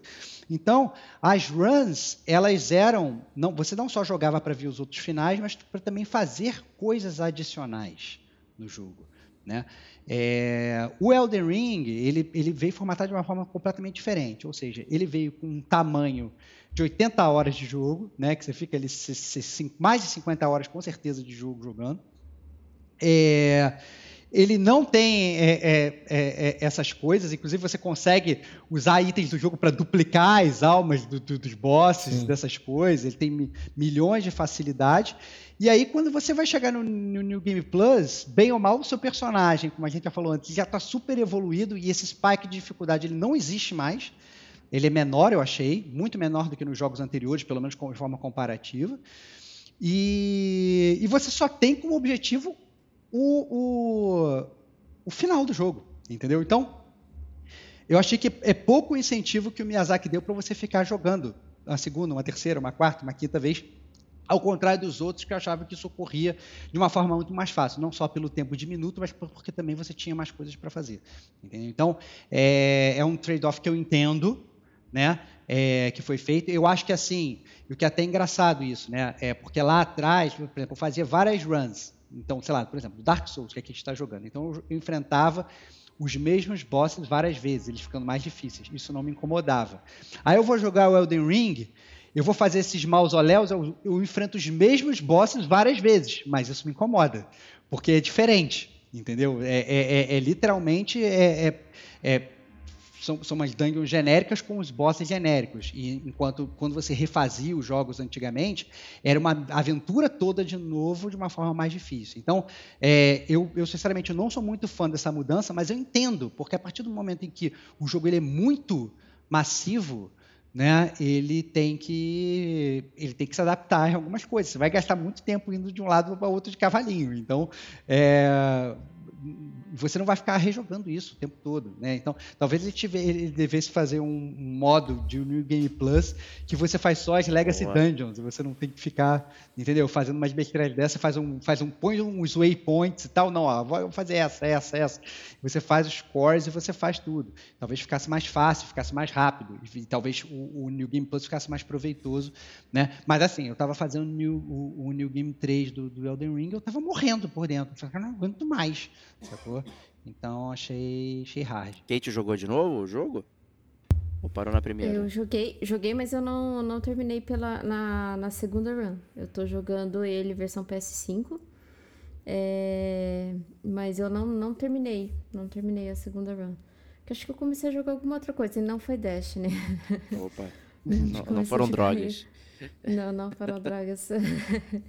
e, e, mas assim, eu pretendo terminar pretendo voltar assim no jogo porque eu gostei bastante do jogo.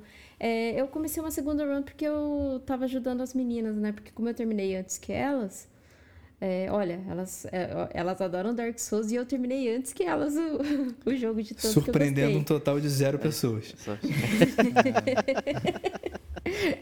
Aí eu fiz essa nova run para acompanhar elas, assim, para assim, elas estavam um pouquinho mais avançadas que eu, mas assim, jogando juntas, tal, caçando dragões e tudo mais. Tá, então, sim.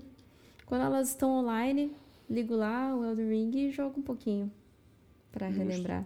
Justo. E você, Tonho, jogou de novo? Cara, joguei, eu joguei. Eu peguei os três finais fazendo três runs mesmo. Não fiz o truque do, do, do, do load, não. É, mas assim, eu, o que eu achei, cara, é tipo eu concordo com o Rodrigo que tem menos coisa para refazer. Só que assim, no primeiro playthrough eu não fico muito me preocupando em ver na internet as quests dos NPCs e não sei o quê. É e aí no segundo eu já dou uma olhada e falo, ah, eu quero fazer essa, não quero fazer aquela, quero fazer isso, não quero fazer aquilo outro. E eu vou tentar, eu vou tentando fazer. Só que na, na... É, eu fiz um pouco isso. Só que assim, pra ter ideia de tempo, eu não, eu não achei maçante não, porque a segunda parada eu rushei, fiz um boss rush ali, tipo, direto. E a primeira, meu primeiro playthrough eu demorei. Eu não sei se foi. Eu zoei que foi menos de 80 ou menos. Não, foi menos de 90, que eu terminei com 89 e 59. Opa. E aí. Só que assim, vamos lá. Terminei o primeiro com 90 horas. O segundo, eu terminei com menos de 100. Então, assim, meu segundo playthrough teve tipo 8 horas. Eu fui ali só, não, não teve malênia, não teve nada. Eu falei, vamos lá, vamos. Porque, enfim, a gente vai chegar nos finais da zona de spoiler, mas teve uma razão. Eu tava indo atrás de um final, aí rolou uma parada que me forçou aí para outro final. Aí eu falei, não, eu quero ver o final que eu tava fazendo. Aí eu fui correndo e foi isso. Eu terminei, eu fico com menos de 90, aí o segundo eu fiz com menos de 100. E o terceiro é, foi, sei lá, meu total de jogo é 104 horas, uma coisa assim. E eu já fiz os três. Então fica bem mais rápido. E e eu não fico fazendo de novo os, os chefes genéricos lá que o Rodrigo falou dos, dos, dos dungeons genéricos. Eu vou só na, naqueles que eu gosto. Então, assim, no terceiro playthrough eu falei, beleza, agora eu vou solar a Malenia. Aí fui lá e solei. É, agora eu vou fazer, como é que é aquele da faquinha? É chato pra caralho, Alecto. Agora eu vou fazer esse cara, que eu esqueci de fazer na primeira. Aí eu fui matando os, os, os caras. Mas assim, é muito rápido. Eu não me incomodei Cara, nada foi tão maçante quanto o final da primeira playthrough. Os quatro últimos finais, os quatro últimos bosses que eu falei, cara, não aguento mais, vamos logo. As outras foi meio que suave, assim. Foi rapidinho. E também, óbvio, né? Eu tô falando, como o Rodrigo falou, a questão de tempo era muito importante, porque eu tava eu estava sem emprego às vésperas de começar o doutorado, então eu estava de férias, férias mesmo. E aí, aí eu falei, bom, antes de começar as aulas, né? é, antes de começar as aulas tem que me livrar dessa parada. Aí eu tinha tempo, então foi rapidinho. Enfim, não, não senti que estava se arrastando não.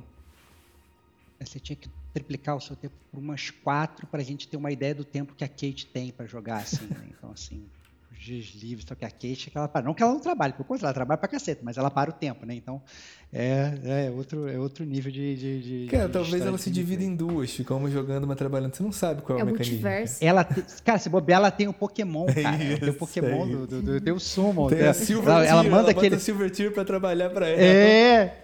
Manda o Summon lá pro trabalho dela lá e ela fica jogando em casa. Só pode ser. Pô. Oh, boa ideia.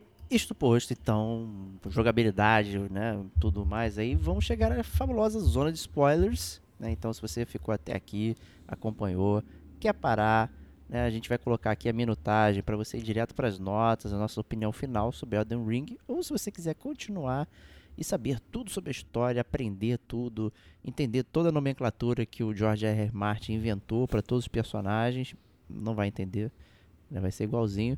Então, continue conosco que a zona de spoilers vai começar agora. Ó Maculado, siga de cavalo para o local da graça em 3 horas e 1 minuto.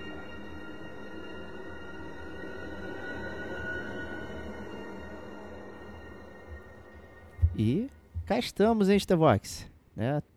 Cá estamos, cara, finalmente, Finalmente. cara. A zona de spoiler da série Souls, que é, que é sempre um, um estardalhaço no gamer como a gente. Não sei se essa vai ser, até porque eu acho que essa a, a, a, história do Elden Ring ela é mais remendada que a dos outros, ela é mais aberta que E a tem dos muitas outros, ela tem mais coisas que estranhas todos os também, outros tipo. juntos se bobear. Então,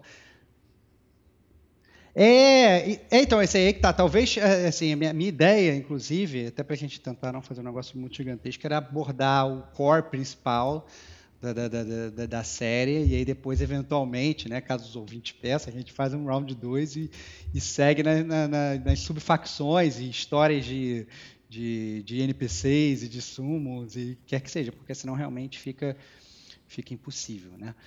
Mas, mas assim, a história do, do, do Elden Ring, né, assim como em todos os outros jogos da série Souls, talvez um pouquinho menos o Sekiro, né, a história não é sobre você, é sobre o mundo à sua volta. Né? E a história do Elden Ring, ela começa com um deus astronauta, por incrível que pareça, né, que é o...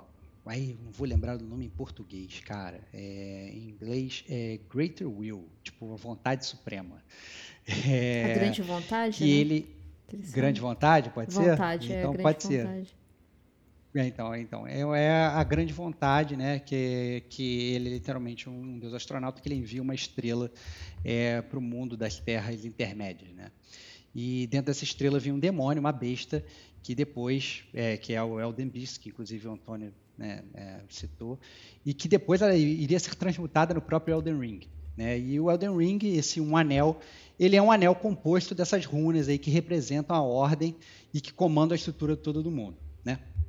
E então, e esse Greater Will, né, ele, essa grande vontade, além de enviar o Elden Ring para a Terra, entre aspas, ele envia também vários Two Fingers, né, são os dois dedos que estão espalhados pelo mundo, muitos carbonizados, inclusive, é, que servem aí, digamos, como praticamente arautos aí do, do, do Greater Will e que elegem os Empyreans, que são seres que passariam a ser os deuses a governar o mundo em nome aí dessa, dessa grande vontade.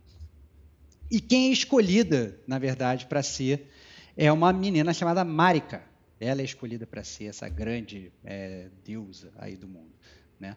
É, no caso da Marika, inclusive, não, só da Marika, mas todos esses Empyreans são auxiliados por, por, por sombras. Né? Então, no caso dela, ela é auxiliada por um demônio que chama Maliketh, que inclusive, na minha modesta opinião, foi o boss mais chato do jogo, de longe. Talvez é, é um dos que, que assim, que, que eu demorei para passar, com exceção dos últimos, né? Como o Antônio já falou. Peraí, mas chato de difícil ou chato de chato? Porque Não, não, não, irado, não, não. Irado, chato difícil. Pô, passei chato de difícil, não, segunda. iradíssimo. passei de segunda. Não, boss, boss Olha design, maravilhoso, maravilhoso, mas eu sofri, sofri, sofri, sofri, sofri, né?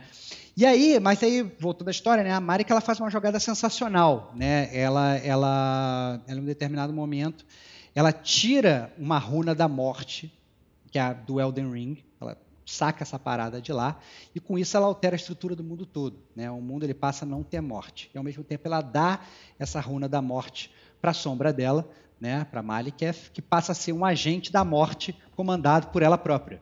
Né? Então, ela, inclusive, depois disso, ela passa a se chamar de Marika a Eterna, porque ela não morre mais, ninguém morre mais, é é um mundo completamente diferente, né? onde ela tem o arauto da morte ao seu, né, ao seu bel prazer. E aí, obviamente, a Marika ainda seguindo aí no seu, no seu caminho de, de dominação do mundo, ela se casa com um guerreiro, que é o Zangief, né, que o Antônio já falou aqui, que é o Horalu, né, é, se casa com esse cara, e esse cara ele se, acaba se tornando Godfrey, que é o primeiro Elden Lord. Né, é, e eles têm três filhos, é, o Godwin, the Golden, é, o Morgoth e o Mog. Né, todos os três são demigods, né, são semideuses. Né? São, são esses filhos desse casal. E essa linhagem dourada, liderada aí pela Marika e pelo Godfrey, começa a dominar essas terras intermédias, conquistando aí todos os outros povos, os gigantes, os dragões, inclusive a Liurnia, que é aquela terra dos magos, que é, é praticamente, digamos, é a segunda, segundo momento do jogo. Você parte, passar da parte inicial, você vai meio para a parte dessa galera. E sobre a Liurnia é importante falar porque eles têm, na verdade, uma, uma, é, uma, uma, parte importante no lore do jogo, porque eles são liderados por dois, dois personagens, né? pelo Radagon e pela Renala.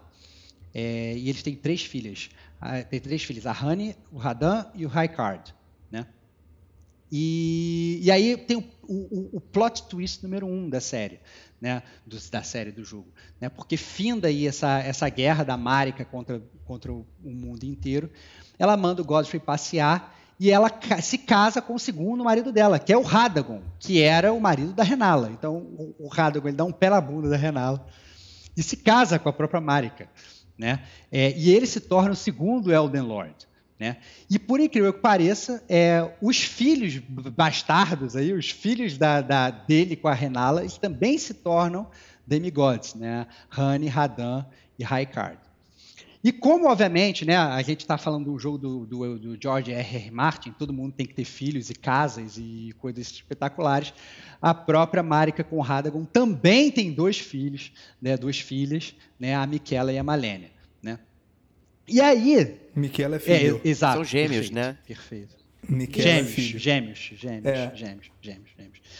E aí, e, e aí que é engraçado, né? Porque, obviamente, com essas brigas todas familiares, né? É, e todo mundo, na verdade, seguindo aí esse, esse destino do, da, dessa vontade suprema, todo mundo seguindo esse caminho dessa vontade suprema. É, tudo isso estava destinado a acontecer, e, né, é, é, e as pessoas seguindo essa vontade dos Two Fingers, etc. e tal. Tem uma personagem que ela meio que ela dá uma. Ela resolve fazer um pouco diferente. Então a Honey, que é, ela é filha do Radagon, né? ela, ela rouba um fragmento da runa da morte e da Maliketh, né? E usa para matar o meio-irmão dela, que é o Godwin. Isso tudo ocorre antes de começar o jogo. Naquela cena que o Diego falou, que você vê no início, mostra inclusive o Godwin. O Godwin morreu. Você não sabe nada como é que isso aconteceu. Isso tudo você vai descobrir. É, a noite é, das facas negras, né? É, exatamente, exatamente. E aí, a Marika, na verdade, ela simplesmente ela pega e fala assim, ah, quer saber? Acabou a festa. E ela pega, ela destrói o Elden Ring espalha aí as, as, a, a, as runas do, do, do, Elden Ring por toda por todas as terras é, as terras intermédias. O que é uma história muito louca. É, a gente está, assim, eu pelo menos nas séries do, do é, esse é o pano de fundo da série, né? É, a, a, gente está muito acostumado com, com, com, Dark Souls serem histórias talvez um pouco mais simples, pelo menos o pano de fundo principal da série. E nessa, é, literalmente você percebe onde é que foi a influência do Martin, né? Porque é todo mundo casando com todo mundo, tendo filho com todo mundo e todo mundo com nome igual. E isso me hum, foi, foi muito Sim. difícil para mim. Assim, eu, eu terminei, eu zerei o jogo a primeira vez e falei, caraca, cara, mas Godfrey, Godwin, Godric, Godfrey, Godfrey, quem é quem aqui? Foi muito difícil para mim. É, depois, no meio da segunda playthrough, eu falei, agora eu vou entender, que eu vou talvez tentar ver com mais calma. Já tinha visto com mais calma na primeira vez. Mas tentei ver com mais calma ainda. Continuei meio perdido. E aí tive que ir para a internet para parar, para olhar e tal, não sei o quê, porque realmente é muito complicado. Queria saber se vocês tiveram esse, essa percepção também, ou se fui só eu que fiquei completamente perdido. Não, ficou, é, eu, tive total essa percepção também, já, gente é casca grossa né, do Marte, então a gente já, mesmo sabendo como ele funciona, ainda assim foi extremamente confuso. Né, Para um jogo que não, é, que não é expositivo, que não tem anotação em lugar nenhum, não tem é, glossário, não tem bestiário, não tem porra nenhuma. Não tem anotação nenhuma, então Tu acabou de encontrar um, um Godric, aí de repente você tem um Godfrey e não sei o que, você fala, ué, mas não é o mesmo cara? A sonoridade é parecida e não sei o que. Aí você começa a ficar.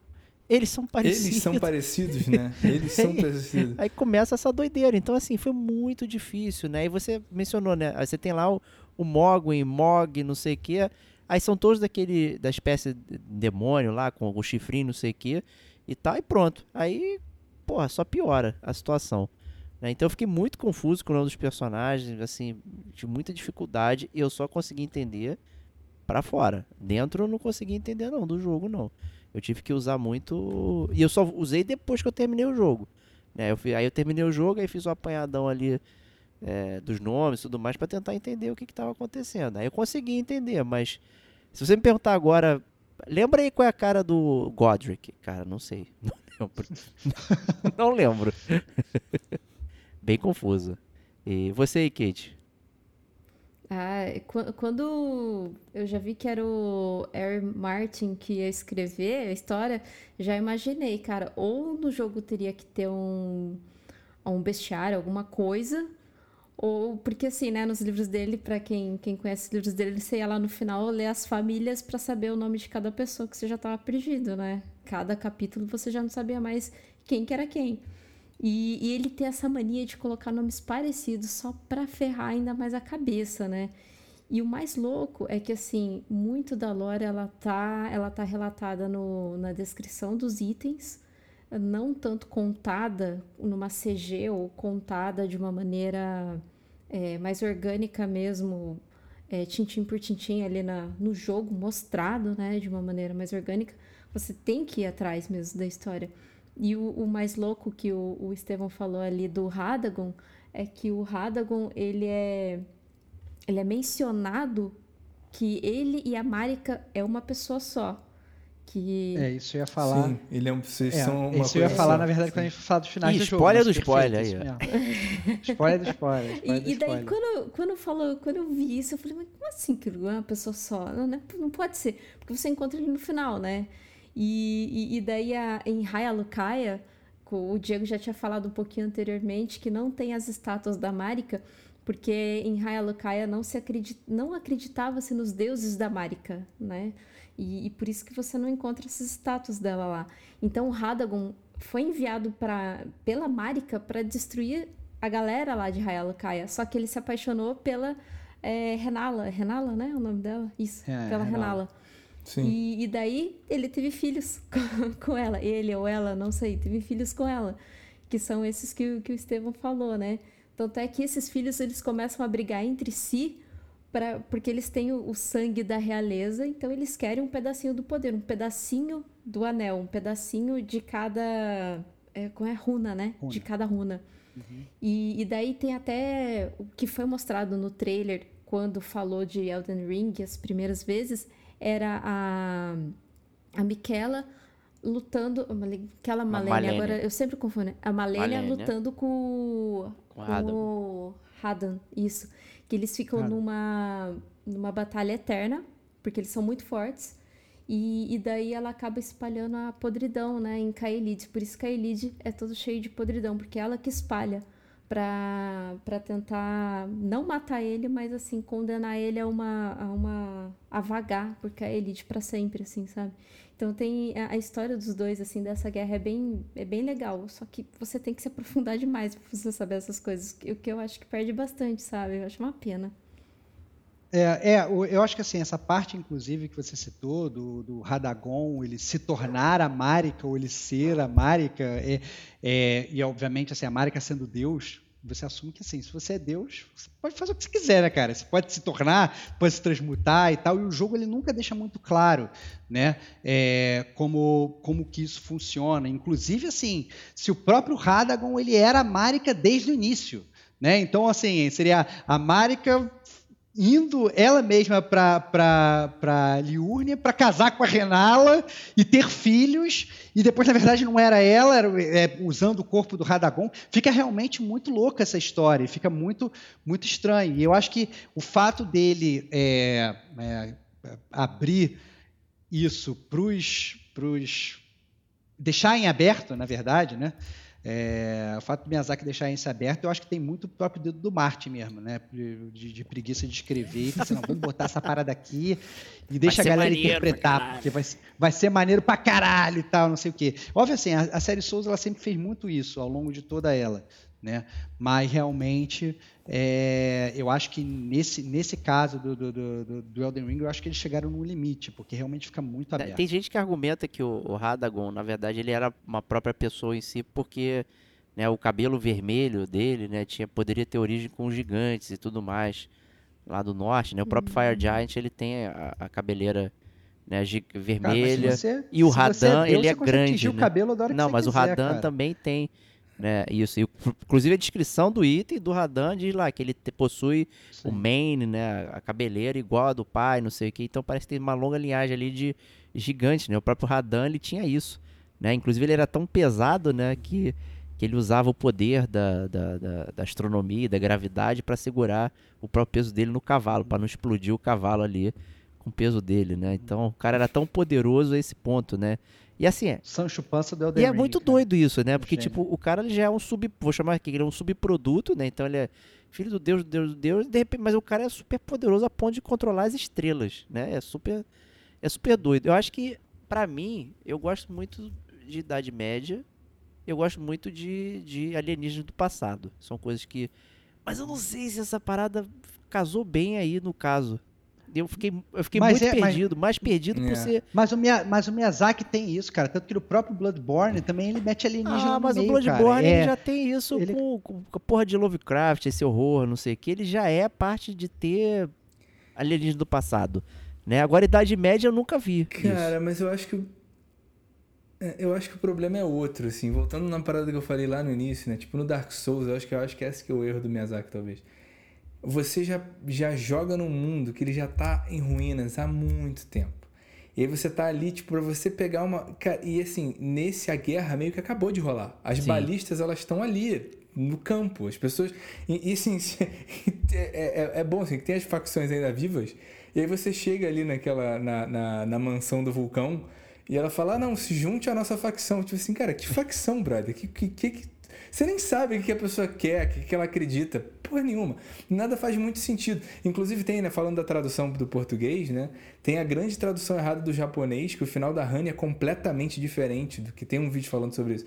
Que o final da Han é uma, é uma tradução errada do japonês, que parece que ela tá acabando com o mundo. Na verdade, não. Ela tem um, um plano de fato, que é- até faz sentido. E e eu acho que o problema é muito esse. Você, o Miyazaki ele é bom de desenhar uns mundos em que você tá um pouco destacado dessa, dessa coisa. A história, A história não é sobre você, tá a história não é sobre você. é Essa parada. Exato. É, mas assim, no Dark Souls é isso. Você, você tem um papel crucial que é tipo reacender a chama. E aí você reacendendo a chama, você vai criar um novo reino. E aí você vai ter um, um- um- né, uma nova história acontecendo. Mas Você não vai, você como jogador não vai fazer parte disso. Você faz parte da parte que está completamente arruinada. Então assim, você tem um, digamos, uma história que se perde, uma coisa que é mal contada, uma lacuna, até faz parte, porque você já está milhares de anos depois do que a- da última coisa que aconteceu de verdade. Então assim, tudo bem você não entender, porque o teu cara também não entenderia se ele tivesse sido largado ali com uma armadura pra ficar matando zumbi. Então, mas assim, nesse jogo as pessoas estão ali ainda. E é, e é muito, eu acho muito incompreensível também. Essa parada do. Não, esse negócio do Radagon ser a, a, A a, a Renala, não, a, a, a Marika. Tem um negócio que você tem que fazer uma magia numa estátua e fazer uma quest de um cara, que aí você vê que na verdade a estátua do Radagon é a estátua da Marika. Você, e você tem um versinho que você leu antes. E aí você entende. Mas, tipo, cara, é- é- sei lá, é. Eu acho que é esperar muito do gamer que, ele, que ele jogue o jogo e termine o jogo e fala assim: caralho, puta É. história. Ele vai falar Mas foi o que a "Porra, Kate falou, muita, tá, muita coisa se ok." perde. Não, assim, e eu acho que assim, até ter esse negócio de, ah não, acabou, e aí você vai para os eruditos da internet debater sobre isso e ver o que as pessoas estão falando. Eu acho que isso faz parte do jogo também, é um barato do jogo. Faz é um parte, barato do jogo. Você termina... parte. A, digamos, a, a arqueologia. É, jogo, né? então, tipo, a- foda-se, acabou o jogo, agora deixa eu viver o jogo fora do jogo. O meta-jogo de, de ler sobre o lore da, da, da série Souls, entendeu? Isso, isso existe, sabe, desde, desde o início, entendeu? E isso é muito legal. Mas é aquele negócio, né? Se você estiver vivendo só aquela experiência dentro do game, como falou Kate, você vai perder essa porra toda, porque não tem como todo mundo absorver isso tudo. Você precisa de uma mente coletiva da internet para te ajudar a bolar todas essas teorias, entendeu? É muito Sempre bizarro. tem alguém que leu algum item que você não viu, que alguém que olhou no cenário, um itemzinho, um negocinho ali, que vai pescando É. essas percepções que, que são complicadas, né? A própria questão é, dos deuses astronautas aí que vai falando, pô, tipo, o jogo ele vai dando hints disso, né? A, a, a podridão é como se fosse um outro, um outro bicho alienígena, né? Que tá ali no comando, né? O, o, o frenesi, né? o frenzy lá, né? Não, como é que foi em português? Chama frenética. Né? A chama frenética lá, que tem lá o, o três dedos, né? Não são nem dois dedos, com outro emissário é, e tudo mais. É, é, outro bicho também lá de fora, também disputando né, o poder daqui, dentro daquelas terras Sim. ali devastadas aí. Caralho, maluco, o que esses caras estão fazendo? Mó doideira, mano. É, é... Sim. Não, é engraçado a parada dos três dedos, né? Que é apresentado como se fosse um grande plot twist. Porque você tá vendo os três. dois dedos e de repente, caralho, três. Só que, tipo, é tão caótica a história que fala assim, tá, eu entendo que isso Mas tem alguma significação. Porra é essa, né? Mas mas tá, ok. É que os três dedos, é que os três dedos podiam ser assim, né, cara? Olha aqui. só, que as pessoas que estão escutando o podcast não vão entender o que eu fiz, mas podem imaginar. mas, mas assim, mas foi bom que vocês falaram isso, que a gente pode meio que até puxar para os finais, né? Porque assim, o jogo essencialmente ele tem seis finais, só que na verdade são meio que três finais, né? É, porque o final principal, que é o Elden Lord, né? É, você meio que segue solicitado tudo que foi foi, foi solicitado aí pelos, pelos Two Fingers, você reagrupa o Elden Ring e você se torna o Elden Lord. Né? Então, essencialmente, o mundo ele continua aí como está. Né? E a grande diferença é que esse final ele se divide em três, baseado nas runas que você usa para reconstruir o Elden Ring, né? Mas independente do final, você fica sujeito ao Alter God, que é a vontade, vontade grande. Como é que você falou, Kate? Esqueci. Greater, Will. É, grande vontade, vontade, alguma coisa assim. É, no Lord of the Frenzied Flame, que foi esse que o Diego citou, né, que é o, que é o do, dos três dedos, né, você, na verdade, você deixa de se sujeitar aos dois dedos e passa a sujeitar aos três dedos, né, é, que são enviados por, por um outro Elder, Alter God, né, que é esse, esse, esse deus aí da, da chama, chama frenética. É frenética, é frenética.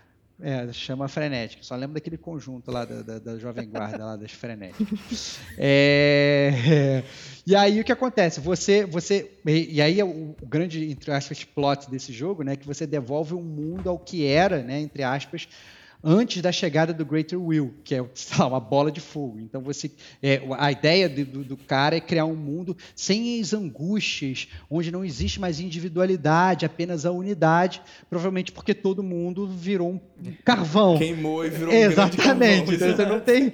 Cara, esse é o final do Coringa, né? Tipo assim, ah não, final é. justo, que todo mundo é, morre perfeito. da mesma exatamente, forma. Exatamente, Então todo, todo mundo vira uma grande unidade, todo mundo morto, né?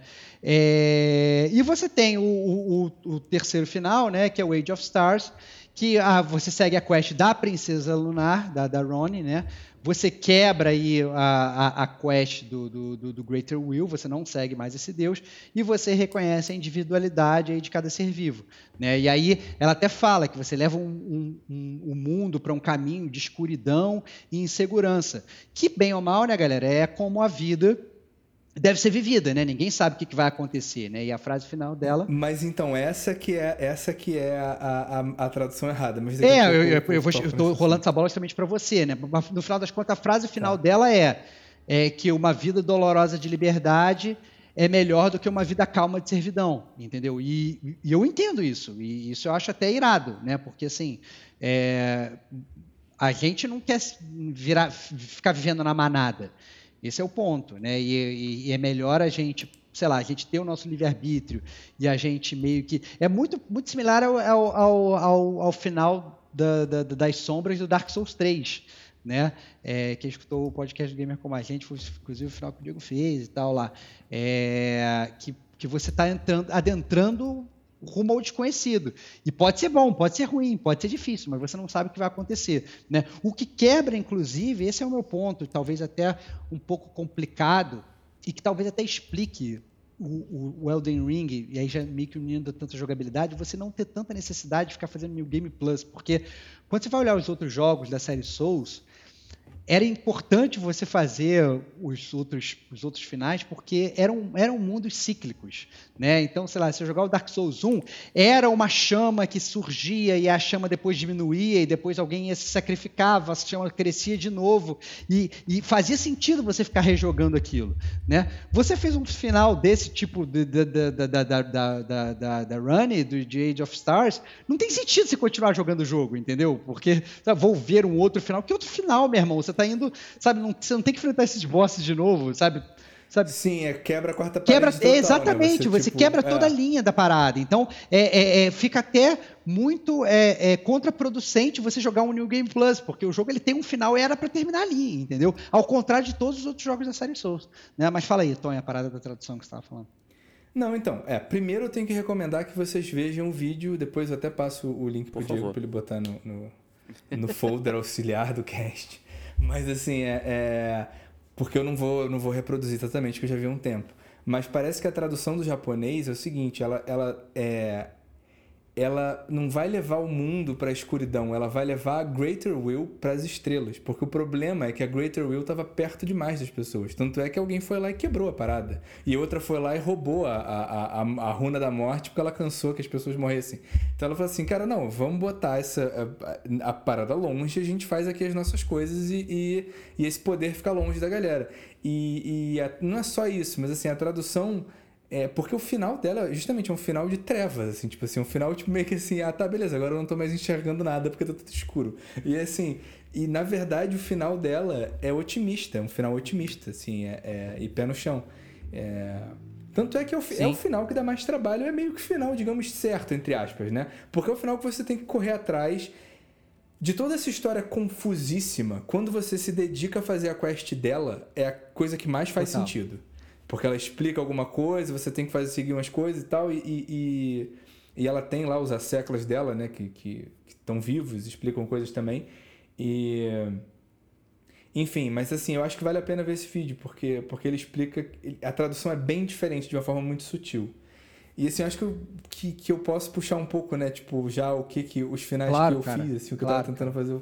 Então, a- meu primeiro playthrough. É, porque a quest dela faz você fazer muita coisa do jogo, que é o subterrâneo e tal.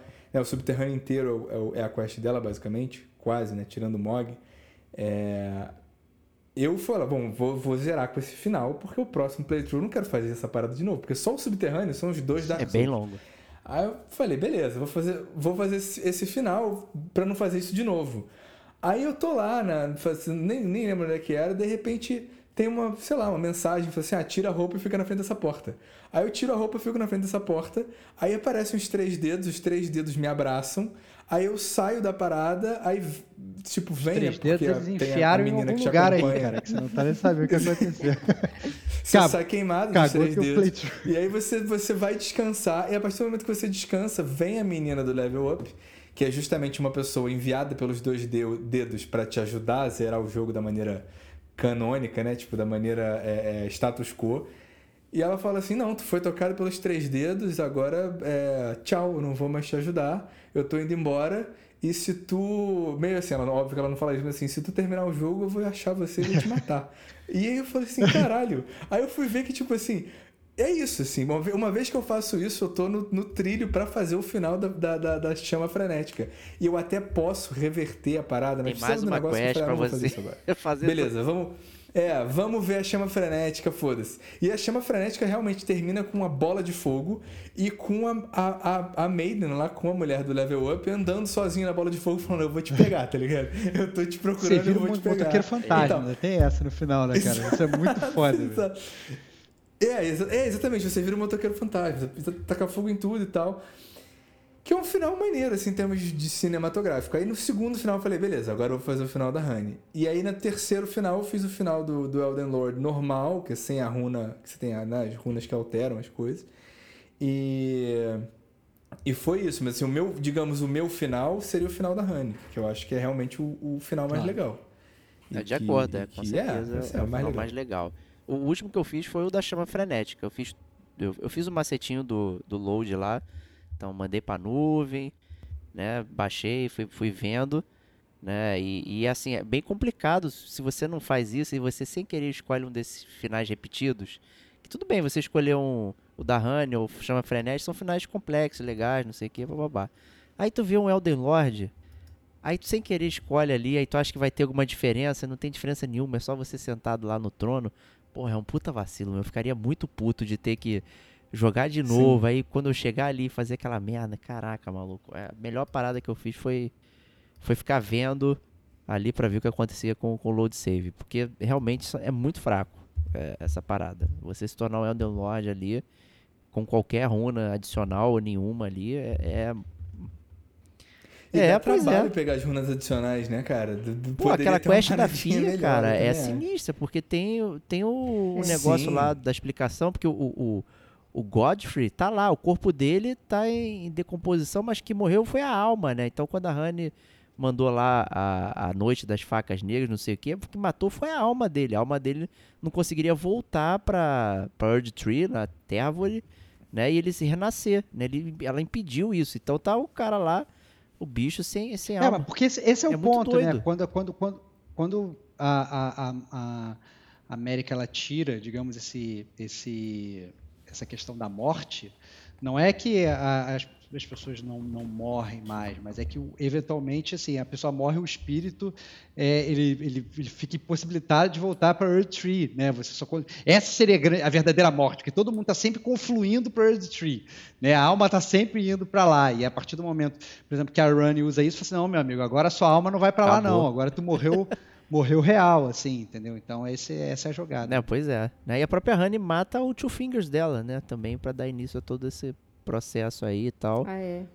Sim. Né? Então, assim, tem muita coisa interessante. É praticamente impossível você sacar tudo isso sozinho, gente. Eu, é, eu acho que a gente debateu, conversou, leu por fora. Mas para isso tem um gamer como a gente. Tem um gamer como a gente aqui. É. e 350 é aí, mil canais. Mas veja o nosso primeiro aqui, para iniciar. É isso. Sim, é lógico. É isso aí. A porta de entrada para todo Como o Stevox falou, não dá pra gente ser super completionista e abordar. Pô, porque tem muitos personagens. Tem, esse tem realmente muitos personagens. Para você chegar no da chama frenética, você encontra um, um, personagem totalmente tranquilo, no meio do caminho. Uma senhorinha lá com uma, uma venda. Ah, eu gosto dessas uvas Shabiri né? Aí tu, porra, vou dar uma uvinha para ela. Se você entrar no menu, você vai ver que não é uma, uma uva, é um olho esquartejado, né? Que você tá dando. Aí tu fica se perguntando, por que, que essa moça diz que é uma uva e por que, que você tá dando um negócio nojento para ela comer, né? Então a parada vai, vai andando, né? Você vai encontrando, né? Você encontra, inclusive, quando chega na, na neve, um arauto do Shabir, não sei o que, que é um maluco que parece um, um samurai do Ghost of Tsushima, né? Tem até o chapéu de junco, não sei o que. Então, assim, tem muita gente no jogo e, assim, dá para ficar horas falando só de um pequeno lado. De um personagem. É, é de um personagem. De um, lado, de, um, de um foco da novela, né? Então, assim, vamos falar só da galera ali de Raia Lucaria. Porra, vamos ficar aqui um cast inteiro só falando disso. Então, infelizmente, é um jogo muito complexo na sua. Na sua. Não só na história, no enredo, mas em todos os eventos que acontecem, né? Então, assim, fica difícil pra gente abordar isso tudo na zona de spoilers. Então, espero que vocês tenham curtido aqui o jeito que a gente abordou. Né? Falamos dos finais, falamos da, da linha principal de raciocínio. Né? Então, tem muito aí. Tem alienígena do passado, tem, tem incesto, tem uma série de coisas aí tradicionais do Martin aí que, que eu imagino que, que quem aguardou tanto aí curte a parada. Então, tem muito pano pra manga. Né? Mas é isso aí, então, pra zona de spoilers. E vamos para as notas de Elden Ring para finalizar esse super cash aqui que eu espero que agora seja o mais baixado de todos os tempos do gamer como a gente, hein? Senão vou mandar aí o Radagon para trás de vocês aí, cara.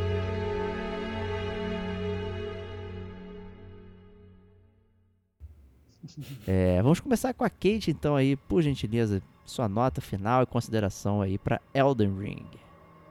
Eu acho que não é surpresa, é, para mim é o jogo do ano. É, olha, God of War vai ter que comer muito feijão para tentar passar o Elden Ring, para mim, né? Óbvio, né? Para outras pessoas, mas para mim. Então, serão cinco Flasks of Crimson Tears que darei aí para o Elden Ring. Ajudou muito a, a abrir aí a, a minha janela para Dark Souls. E agora eu tô, tô, tô me arriscando a Dark Souls e o que eu tinha muito. Não, não é assim. Eu, eu, tinha muita muito medo de jogar Dark Souls, né? Tipo, de, de ter essa coisa de decepção. Mas para mim tá sendo muito divertido e eu tô gostando demais. Então, Elden Ring. Pode decepção pra diversão, hein? Perfeito, hein? Muito bom. Pô, excelente. Tonho, manda brasa aí. Cara, então, como de costume nesses jogos de franquias que eu gosto muito, se eu fosse dar a nota do jogo pelo jogo, seria 5, né? No, no, mar de jogos que, que tem por aí. Então eu tenho que normalizar pelos, pelos pares. Então, assim, uma coisa que eu não falei nos bosses que é bom, que eu, que eu sei que o Diego concorda, com certeza o Rodrigo também. Nesse jogo fizeram certos chefes que a onda é você ficar correndo atrás dos chefes e ele fica correndo de você, que eu achei isso insuportável. E, e, e, assim, isso realmente é chato. Eu acho que o jogo tem defeitos, a gente falou deles. É, é muito bom. É, eu acho muito, muito interessante ver um relato da Kate de que ele é a porta de entrada, porque eu tive muito essa sensação de falar, pô, muita gente vai jogar esse jogo e achar que os outros são acessíveis, e são mesmo, é, porque realmente é parecido. Então eu dou eu dou quatro dedos podres e meia uva olho para para Elden Ring. Perfeito. É, então vou eu aqui.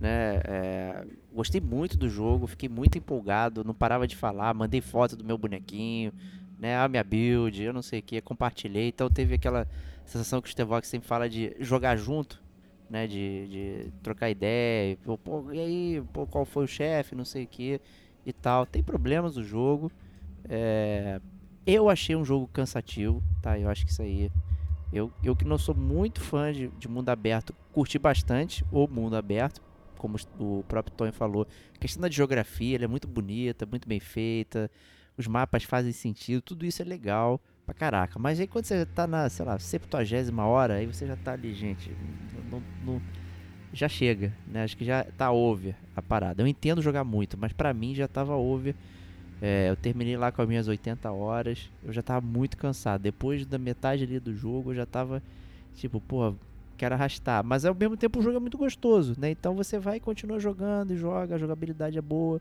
funciona.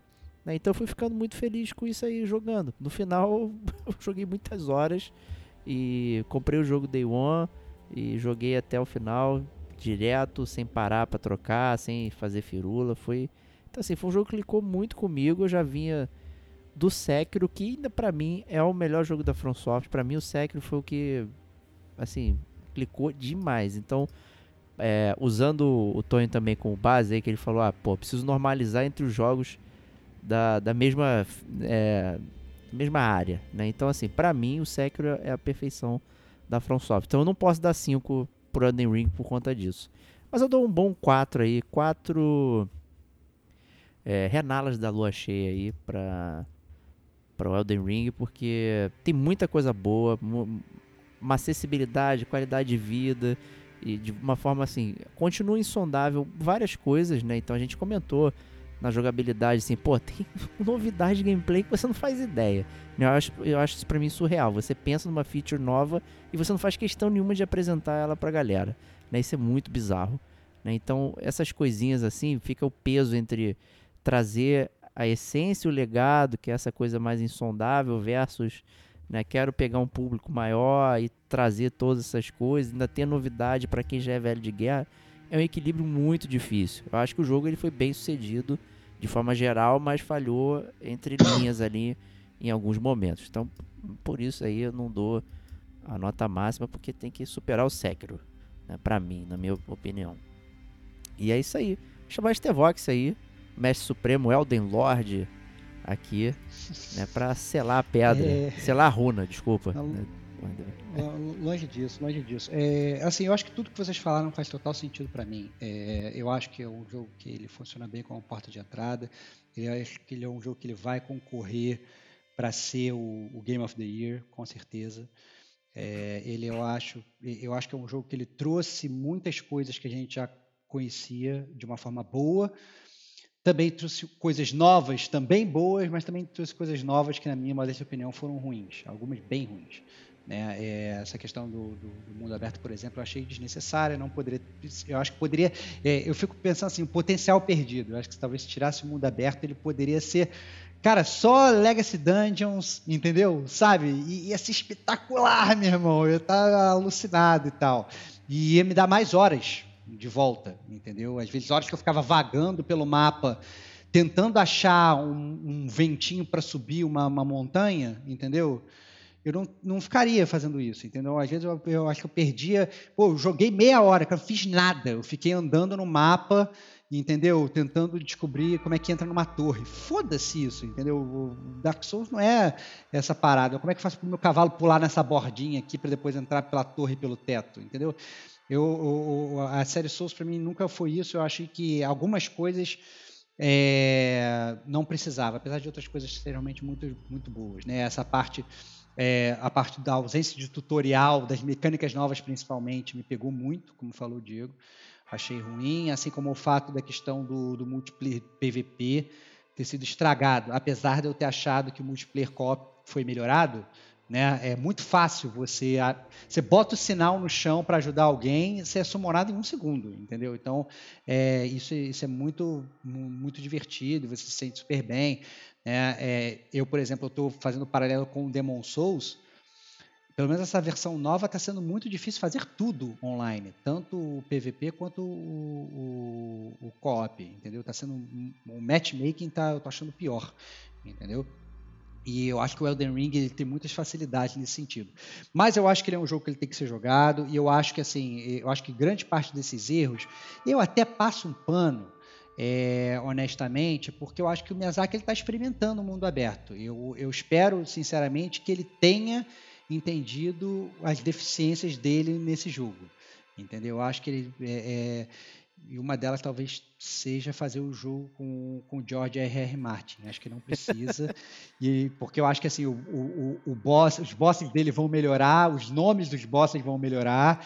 E, e, a história, eu acho que vai continuar sendo fantástica como era antes, sem ficar tão aberta, né? Então, é, então eu vou dar aí para o Elden Ring 4 eram deuses astronautas, né? Porque né, não podia ser mais louco, né? Então, mas eu acho que é um jogo que merece ser jogado é, e eu acho que está no páreo realmente para ser Game of the Year. Eu só não acho que ele é nem de perto aí a obra a obra prima do Miyazaki. Eu acho que tem, né? É, eu acho que ele fica não só não fica só abaixo do Sekiro, ele fica abaixo de vários outros, inclusive, entendeu? Então eu teria até que parar para fazer um ranking e tal, mas ainda assim eu acho que ele, como ele funciona bem como porta de entrada, é, para os outros, ele merece ser jogado e, e, é um jogo que tá bonito pra caramba de jogar.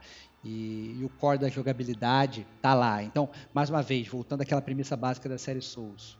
É, esse vai, se você está começando agora, esse vai ser o jogo mais difícil para você, provavelmente, mas você vai aprender a jogar e, e, eu acho que talvez ele tenha algumas facilidades que, inclusive, depois que você aprender e estiver rodando bem nele, quando você for jogar um outro jogo da série, ele vai ser muito mais tranquilo do que ele seria se você tivesse começado por ele, entendeu? Eu tenho certeza, por exemplo, que se a Kate tivesse começado a jogar o Dark Souls antes de jogar o Elden Ring, talvez ela fosse achar mais difícil do que ela está achando, entendeu? É porque eu acho que a, a jogabilidade ela já está no sangue, ela já já já está já tá funcionando, entendeu? Então eu acho que caminha muito junto. Então é isso, é isso aí. aí. Então, pessoal, muito obrigado aí pela pela audiência né, por ouvir a gente aqui. Novamente um daqueles nossos casts mais longos, né? Então esperamos aí a barreira das três horinhas para falar de Elden Ring. Né? Espero que tenham curtido, comentem, compartilhem, falem com a turminha aí que vocês curtiram o podcast. Semana que vem vai ter a live do Game com a gente. Tá, então, última segunda-feira do mês. Aí vamos pensar num tema mais leve, né? Não vamos ficar em live três horas né, até tarde da noite aí para falar com vocês, mas ficaremos mais tempo falando com vocês, como sempre, né, já que a gente não segue nossas próprias regras, do que gravando podcast na área. Então, a gente se vê na semana que vem, às 20 horas e 45 minutos, começando ali o esquenta e tudo mais. Agradecer aqui, é, Tonho, obrigado aí por ter participado conosco aí, foi excepcional. Sempre um prazer. E espero Beleza. participar de novo em breve. Ó, Demon Souls, hein? Demon Souls chegarão. Eu não tenho PS5, cara. Vai ter que sair, vai ter que sair ter pro que PC. Um pro Ou falar do, tá do, do PS3. Eu posso, eu posso acampar na casa do Rodrigo. Eu vou acampar na casa do Rodrigo. Ah, não, tá. Se for pra Acho falar Demon é- Souls do PS3, é, tem as duas eu posso vertentes falar. Aí. Tudo bem. Vamos lá. E Kate, lá, como sempre, obrigado aí. Um prazer. Opa, o prazer é meu. Só jogar o Summon no chão que tamo Opa, lá. Excelente. Isso aí. Pra desbloquear a Kate novamente, mandem aí, compre mais cinco camisetas que ela aparece na, na live, tá, gente? boa. boa, boa. E é isso aí. Um grande abraço e até lá. Tchau, tchau.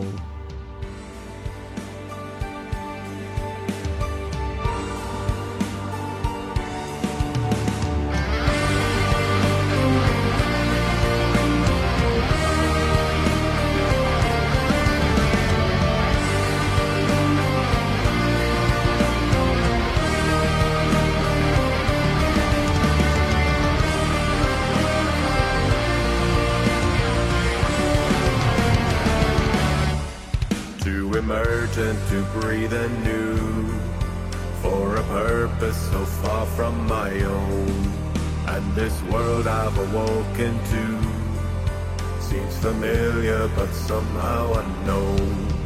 And the branches of gold on the skyline reach out to the sweep of the stars.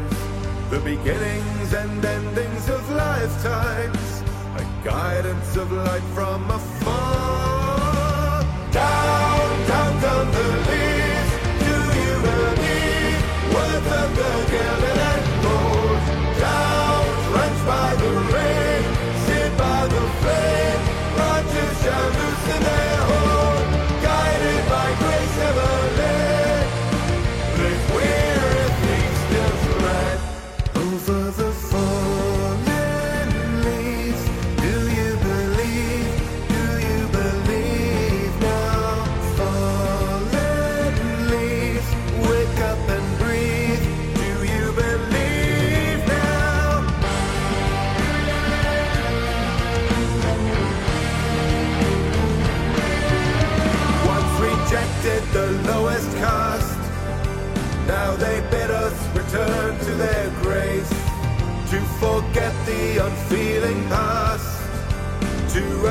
this undying embrace. And this light now bestowed on the lowly Cannot reach the dark corners of old. Through rule of the high, born and holy Lies in smoldering ash in the cold.